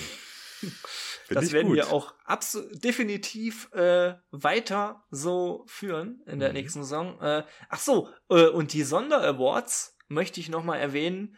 Mhm. Äh, ich weiß gar nicht, was da auch, da habe ich die FIA ja auch schon mit reingezogen, aber einen, der, der jetzt noch gar keine Berücksichtigung fand, ist Heiko Wasser, der mal eine sehr ku- kuriose, komische Äußerung Ja, gegenüber der TV-Berichterstattung von Sky äh, getätigt hat, was so in die Richtung, ja, beleidigte Leberwurst ging, weil RTL keine Rennen mehr übertragen hat. Aber das ändert sich ja dieses Jahr zum Glück. Ich bin mir nicht sicher, ob es sieben oder acht Rennen sind im Free TV, aber ja, ja vielleicht gucke ich da auch mal rein. ja, ich glaube. In SD-Auflösung dann. Oh.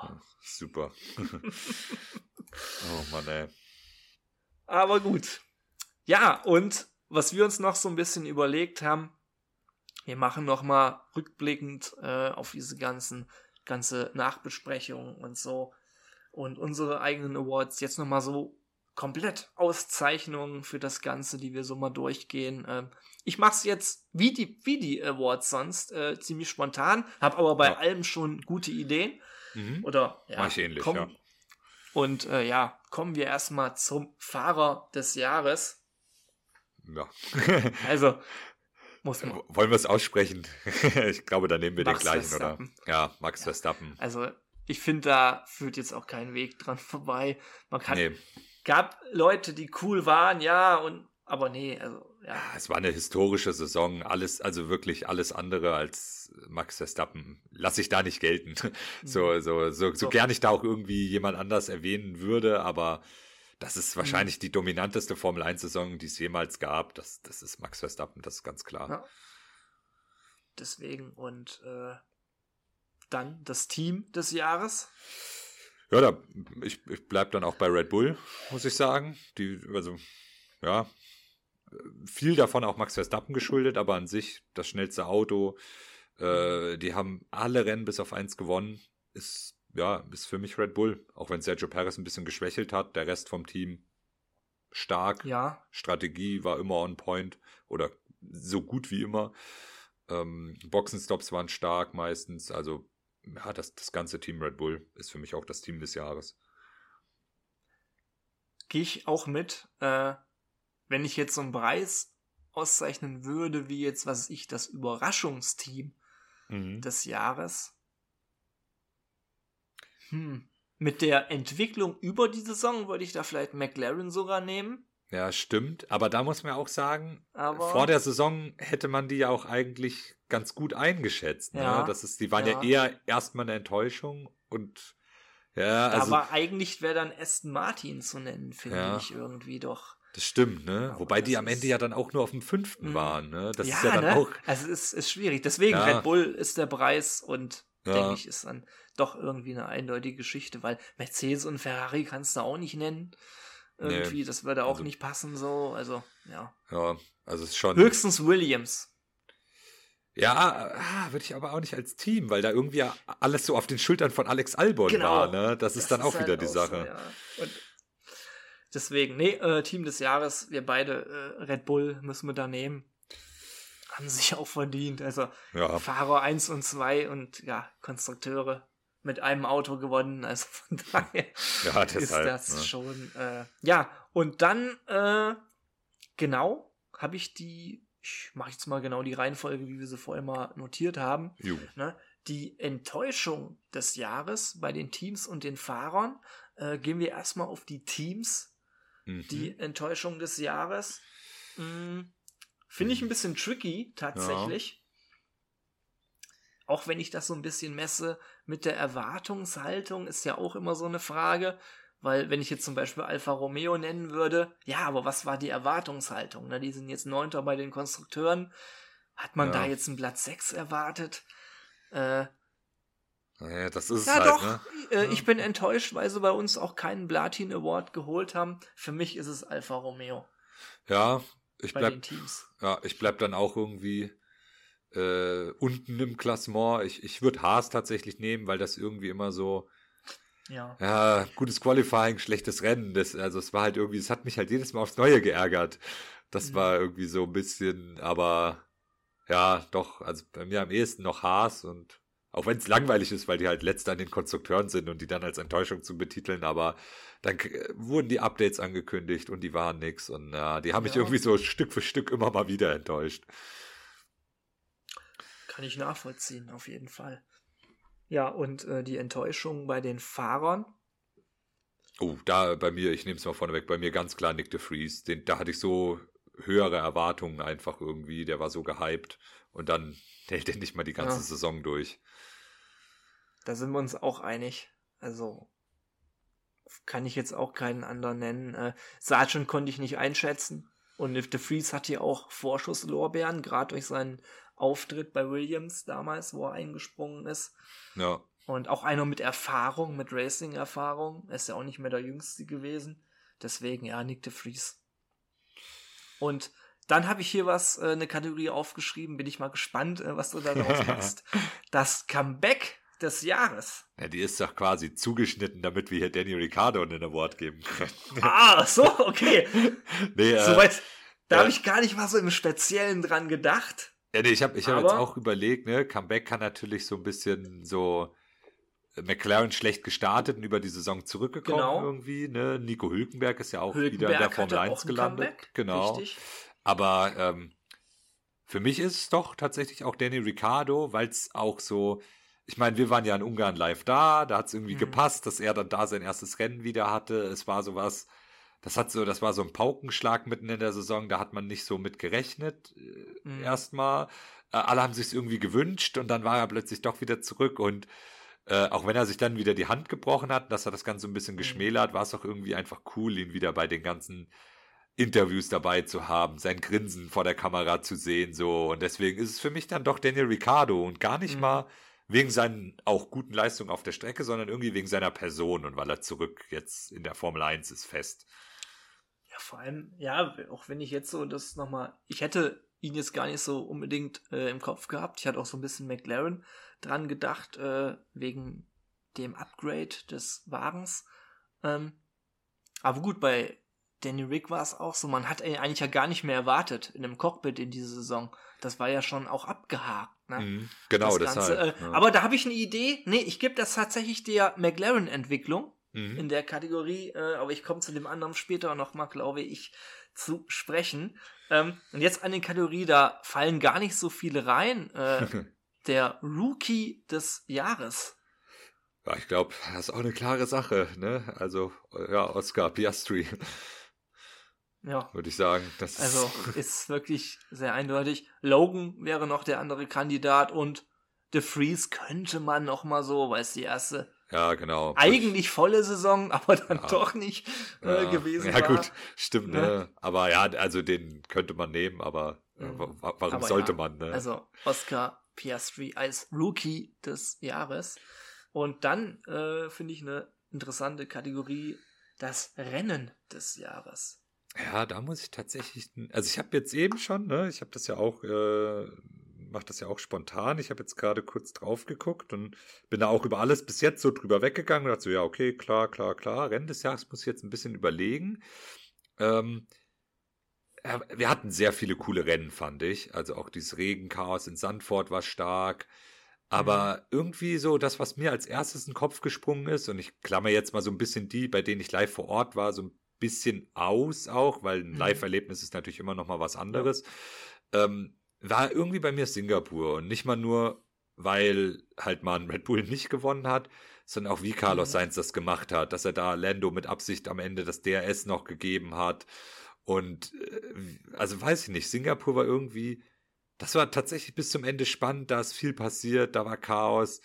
Äh, und dann am Ende Carlos Sainz mit einem mega verdienten Sieg und dann auch noch mit Lando Norris zusammen, die sind ja auch sehr gut befreundet und so.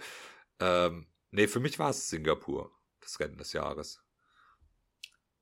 Ja, würde ich mitgehen. Ähm, allerdings aufgrund der Art und Weise, wie ich Singapur verfolgt habe, zwischen äh, Gepäckabgabe, äh, Security Check und sonst was, äh, weil ich da aus Zypern wieder kam.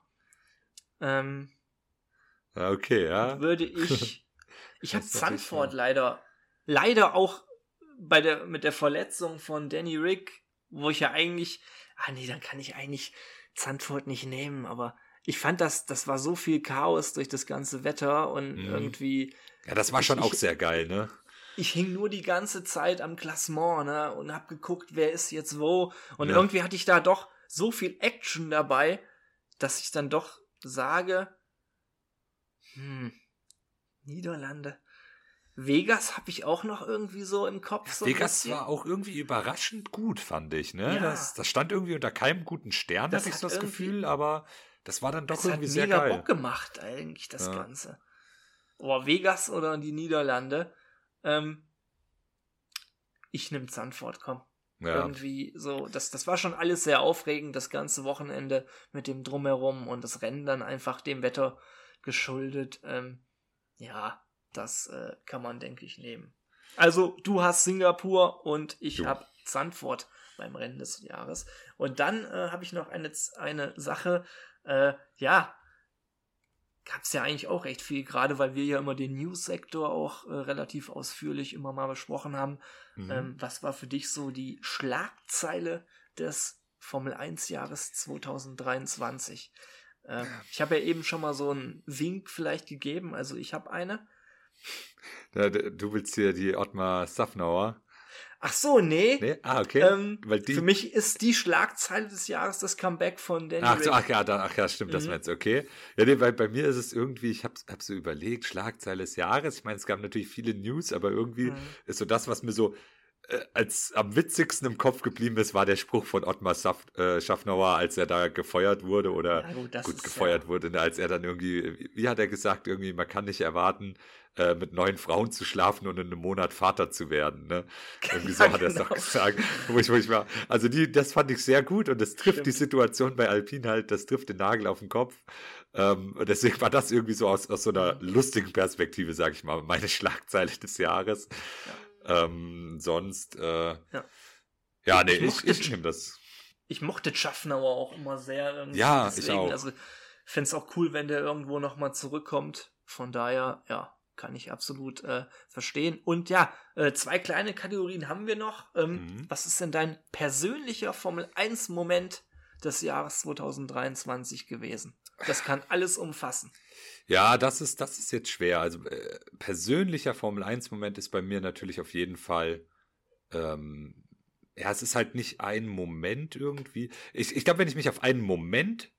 festlegen mhm. müsste, wäre es, glaube ich, in Monza als die Tifosi nach dem Qualifying gesungen und gejubelt haben. Mhm. Das ist, glaube ich, so, wenn man das so als einzelnen ja. Moment nimmt, weil da standen wir mittendrin und es war in Italien und dann war die Pole und das war einfach geil. Ähm, das, wenn, wenn ich mich wirklich so auf einen Moment festlegen müsste, wenn ich jetzt mhm. mal einen Moment weiter fasse, dann wäre es, glaube ich, meine Reise nach Baku, weil, mhm. ähm, weil wir da ein bisschen länger waren, wir vorher auf der Strecke gelaufen Stimmt, sind und ja. man da so ein bisschen die Chance hatte, ganz viel mitzunehmen und in Baku jetzt auch ähm, nicht so ein riesiger Fan an Sturm wie auf den anderen Strecken ist. Das heißt, da hatte man das Gefühl, man kam noch am nächsten an die Fahrer ran. Wir haben Autogramme abgestaubt. Ähm, das war dann natürlich nicht nur ein Moment. Das war dann mehr so das, dieses ganze Erlebnis, diese Reise nach Baku. Aber da hatte ich das Gefühl, kam man am nächsten an die Formel 1 ran noch. Ähm, also näher als in Ungarn oder in Italien. Ähm, ja, das sind meine ja. zwei Momente, sag ich mal. Äh, kann ich auf jeden Fall so akzeptieren, dass du da keinen einen herausnimmst. Und das ist, ist geil. Und äh, ja, ich nehme auch ein Live-Erlebnis äh, mit äh, in Ungarn. Und was mir da immer so im Kopf herumschwirrt, ist dieser Moment, als wir in die Fanzone gelaufen sind und auf der Bühne standen gerade Yuki Tsunoda und ja. Daniel Ricciardo. Stimmt, da hatte ich auch dran gedacht, ja. Das Ricciardo Comeback live erlebt, was äh, noch Tage zuvor völlig unklar war. Ja. Äh, also für mich war das wirklich ein absoluter Gänsehautmoment und dann sehe ich ihn da auch noch live und diese ganze Atmosphäre überhaupt, äh, ja. die ich da aufgesaugt habe, das war für mich in Budapest äh, am Ungaroring einfach für mich der persönlichste oder der persönliche Formel 1 Moment des Jahres 2013 und ja, ja, was man da auch hier, wir haben, wir haben die ganzen, mhm. unsere ganzen Live-Momente genommen, also ganz, ganz große Empfehlung. Schaut euch Formel 1 mal live an. Ähm, mhm. Wenn man denn an Tickets irgendwie kommt. Das, die sind nicht so billig, dafür hat man aber auch ein ganzes Wochenende Entertainment. Mhm. Äh, und gerade äh, so Budapest äh, oder ich glaube auch Spa-Francorchamps, da sind die Airbnbs nicht ganz so teuer. Mhm. Ähm, es lohnt sich auf jeden Fall. Also die Formel 1 sollte man mal live gesehen haben, wenn man ein richtiger Hardcore-Fan ist. Und ja. dieses ganze drumherum, das ist halt schon einfach wie so ein kleines Festival. Das ist schon sehr cool. Ja, gerade, äh, wo, wo das erwähnt, das haben wir auch, wir haben ja auch äh, Folgen jedes Mal über die Live-Erlebnisse gemacht und auch einmal über unser erstes persönliches Live-Erlebnis in Spielberg 221, ähm, wo wir ja vollkommen geflasht waren, was da überhaupt abgeht und ja. dieses ganze Festival-Feeling, was auch in Ungarn geil überkam, was ich erlebt habe. Und du hast ja mit Baku nochmal eine völlig andere Erfahrung gemacht. Äh, ja, das stimmt. Auch Monza, äh, mit, mit Fer Ferrari Hochburg. Ähm, das alles könnt ihr auch nachhören in unserem Podcast. Das ist das Geile, wenn ihr mal so ein bisschen mehr Infos braucht. Äh, wir haben da wirklich viel für euch zusammengetragen. Die Folgen sind alle online über jedes Live-Erlebnis ja. von uns. Perfekte ja, Überleitung. Mal wieder. Ja, habt Spaß und deswegen für uns persönlich nochmal ein, ein, eine kleine Kategorie, äh, die Folge des Jahres. Und da muss ich nochmal ganz kurz ein bisschen ausholen. Wir haben ja den Podcast auch im März gestartet, im Jahr 2023, äh, mit den Trainingssessions. Und äh, jetzt sind wir bei der 26. Folge insgesamt angelangt, davon zwei Bonusfolgen. Äh, ja, und äh, also ich bin einfach nur begeistert, dass wir das so geil durchgezogen haben. Zwei Doppelfolgen gibt's, wo wir zwei Grand Prix durchgehen mussten. Ja. Und äh, aber ich finde es absolut geil, dass wir uns da jedes Mal äh, abends über die Ferne treffen und hier unsere Audiospuren aufnehmen und das Ganze hier hinbekommen haben. Deswegen auch erstmal an dich ein riesen Dankeschön. Ja, äh, das für das ich. ganze Projekt mit mir umzusetzen und wirklich eine riesengeile Sache. Und ja, wenn man sowas nochmal nebenbei macht, das äh, wenn ihr irgendwelche Träume habt da draußen, ich kann euch nur mitgeben, versucht's einfach. Scheißegal, äh, was irgendwelche Leute sagen, sondern zieht's einfach durch. Macht eure Leidenschaft, nehmt euch auf, macht einen YouTube-Channel, wie auch immer. Zieht durch. Und ja, ich muss erstmal auch hier, ja, muss ich mal ganz kurz unterbrechen. Ich muss auch mal das Danke erstmal zurückgeben an dich, weil was, was man ja, man, man hört hier so diesen Podcast und äh, Manu und ich äh, labern hier so ein bisschen, aber im Hintergrund ist äh, Manu für, für den ganz, ganz großen Teil von diesem Podcast hier verantwortlich. Also von daher auch nochmal ein Riesendank an dich und das, um das einmal zu würdigen. Jo, dass äh, meistens, also alles, was ihr so auf Instagram oder den Großteil von dem, was ihr auf Instagram seht und hört und auch den Schnitt von dem Podcast und das Uploaden und so, das geht alles mehr auf Manus Kappe als auf meine. Äh, Deshalb auch hier Ehre, wem Ehre gebührt, sage ich mal. Äh, muss ich das Dankeschön auch mal äh, zurückgeben. Und äh, ja, ich glaube, bald bestellen wir uns dann mal die, die angestrebte Flasche Wein. Ähm. Ja, stimmt, so als Belohnung. Ähm da hast du recht. Ja, danke dir auf jeden Fall für die schönen Worte. Das ist äh, wirklich toll, sowas zu hören. Und wir ziehen auch weiter durch. Ja. Äh, du hast ja eben schon mal eine Zahl genannt, was wir auf jeden Fall an Folgen schaffen wollen. Äh, bleibt erstmal unter uns, ähm, aber wir haben auf jeden Fall viel vor. Und ja, aber jetzt nochmal ganz kurz rückblickend, ne? Äh, für dich, was ist so die Folge des Jahres gewesen? Ja, ich habe. Oder Folgenkategorie, das ist äh, natürlich sehr umfassend alles. Ja, es ist so ein bisschen ja, natürlich kann ich mich jetzt auch nicht mehr an alles erinnern. Ne? Ja, ich bin ja, jetzt gerade gerade äh, gerade so ein bisschen nebenbei am Handy in meiner Podcast-App durchgegangen und habe so an den Titeln versucht, nochmal zu überlegen, was war in welcher Folge. Ähm, also, ah, ich würde ich würd vielleicht einfach mehrere nennen. Also ich würde einmal ganz lang, äh, langweilig, sage ich jetzt mal, aber so ein bisschen, als ich von Baku erzählt habe, weil das irgendwie so auch mein Highlight war. Mhm. Ähm, dann äh, würde ich vielleicht sogar sagen, die erste Folge, weil da haben wir uns noch äh, oh, so ein bisschen, oh, so ein bisschen ja. verrückt gemacht und ah, das erste Mal irgendwie äh, am Mikro irgendwie was aufnehmen und da wussten wir auch noch nicht, wie wird das alles und äh, deswegen ist, ist das auch ein ganz großes Highlight für mich, so die erste Folge, wo wir dann über hm, die das, das Wintertesten. Über zwei Stunden haben wir direkt aufgenommen, ey. Genau, und da auch noch, äh, da haben wir doch alles in einem noch, da haben wir das noch gar nicht in Kapitel unterteilt, glaube ich, ne? Da wir, das, kann gut, das kann gut sein, ja. ja Kannst du recht haben. Ich glaube, das ist die einzige Folge, wo wir keine Kapitel haben und so. Und das war so das erste Mal. Deswegen würde ich die, glaube ich, als Highlight sagen. Und mhm. was ich auch noch so ein bisschen im Kopf hatte, war so unsere, eine der, der Bonusfolgen, ähm, wo wir so über Gaming geredet haben, weil ich oh, halt auch oh, ja. sehr großer Gamer bin. Die, die ist natürlich dann auch noch so ein bisschen rausgestochen. Ja. Ah ja, das ist, das ist so meine, da äh, musste ich heute dran denken. Ich sag dir, ich, ich könnte zwei Stunden am Stück über Grand Prix 4 labern, ne? und ich glaube, da habe ich irgendwie 15 Minuten darüber geredet und dachte mir, scheiße, mir fällt so viel ein. Ich ja. kann so viel erwähnen.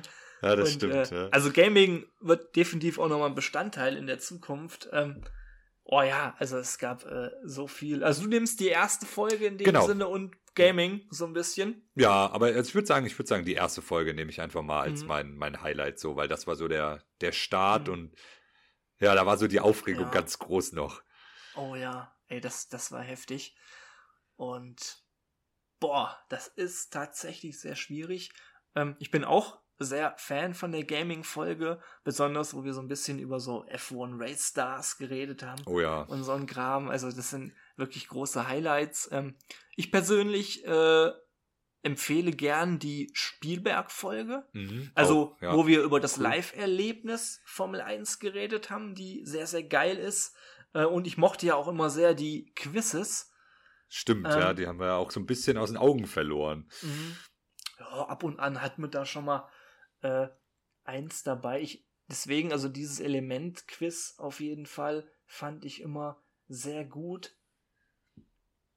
Welche Folge? Das ist eine gute Frage. Weißt du was? Ich nehme die zweite Folge, weil da das erste Quiz dabei war und das die erste Rennbesprechung von uns war. Mhm. Und Stimmt, ich dann ja. doch finde, dass wir das irgendwie ganz geil über die Bühne gebracht haben. Da ist ja auch erst so entstanden, wie wir das machen mit der Art der Rennbesprechung und wir dann doch sehr ausführlich alles durchgegangen sind und am Ende dieses überraschende Quiz äh, mit den Audiofiles Toto Wolf. Ja, stimmt. Ähm, ja, das hat mir wirklich großen Spaß gemacht und ja, dann ging es immer straight weiter und jetzt in Folge 26, ne? Also wirklich ja. sehr, sehr geil.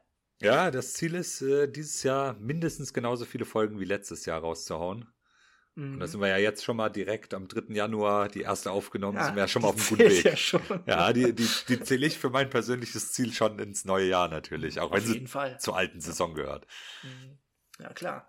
Und ja, äh, dann sage ich mal, genießt noch äh, die kalten Wochen jetzt, äh, aber die Trainings sind ja auch bald wieder. Wer weiß, was ihr noch alles von uns hört in den kommenden Wochen.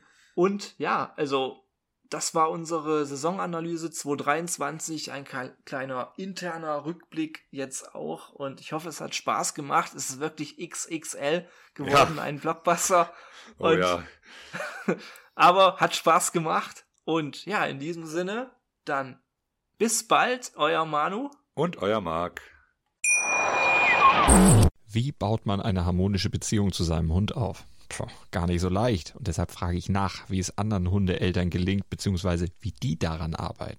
Bei Iswas Dog reden wir dann drüber. Alle 14 Tage neu mit mir, Malte Asmus und unserer Expertin für eine harmonische Mensch-Hund-Beziehung, Melanie Lippisch. Iswas Dog? Mit Malte Asmus. Überall, wo es Podcasts gibt.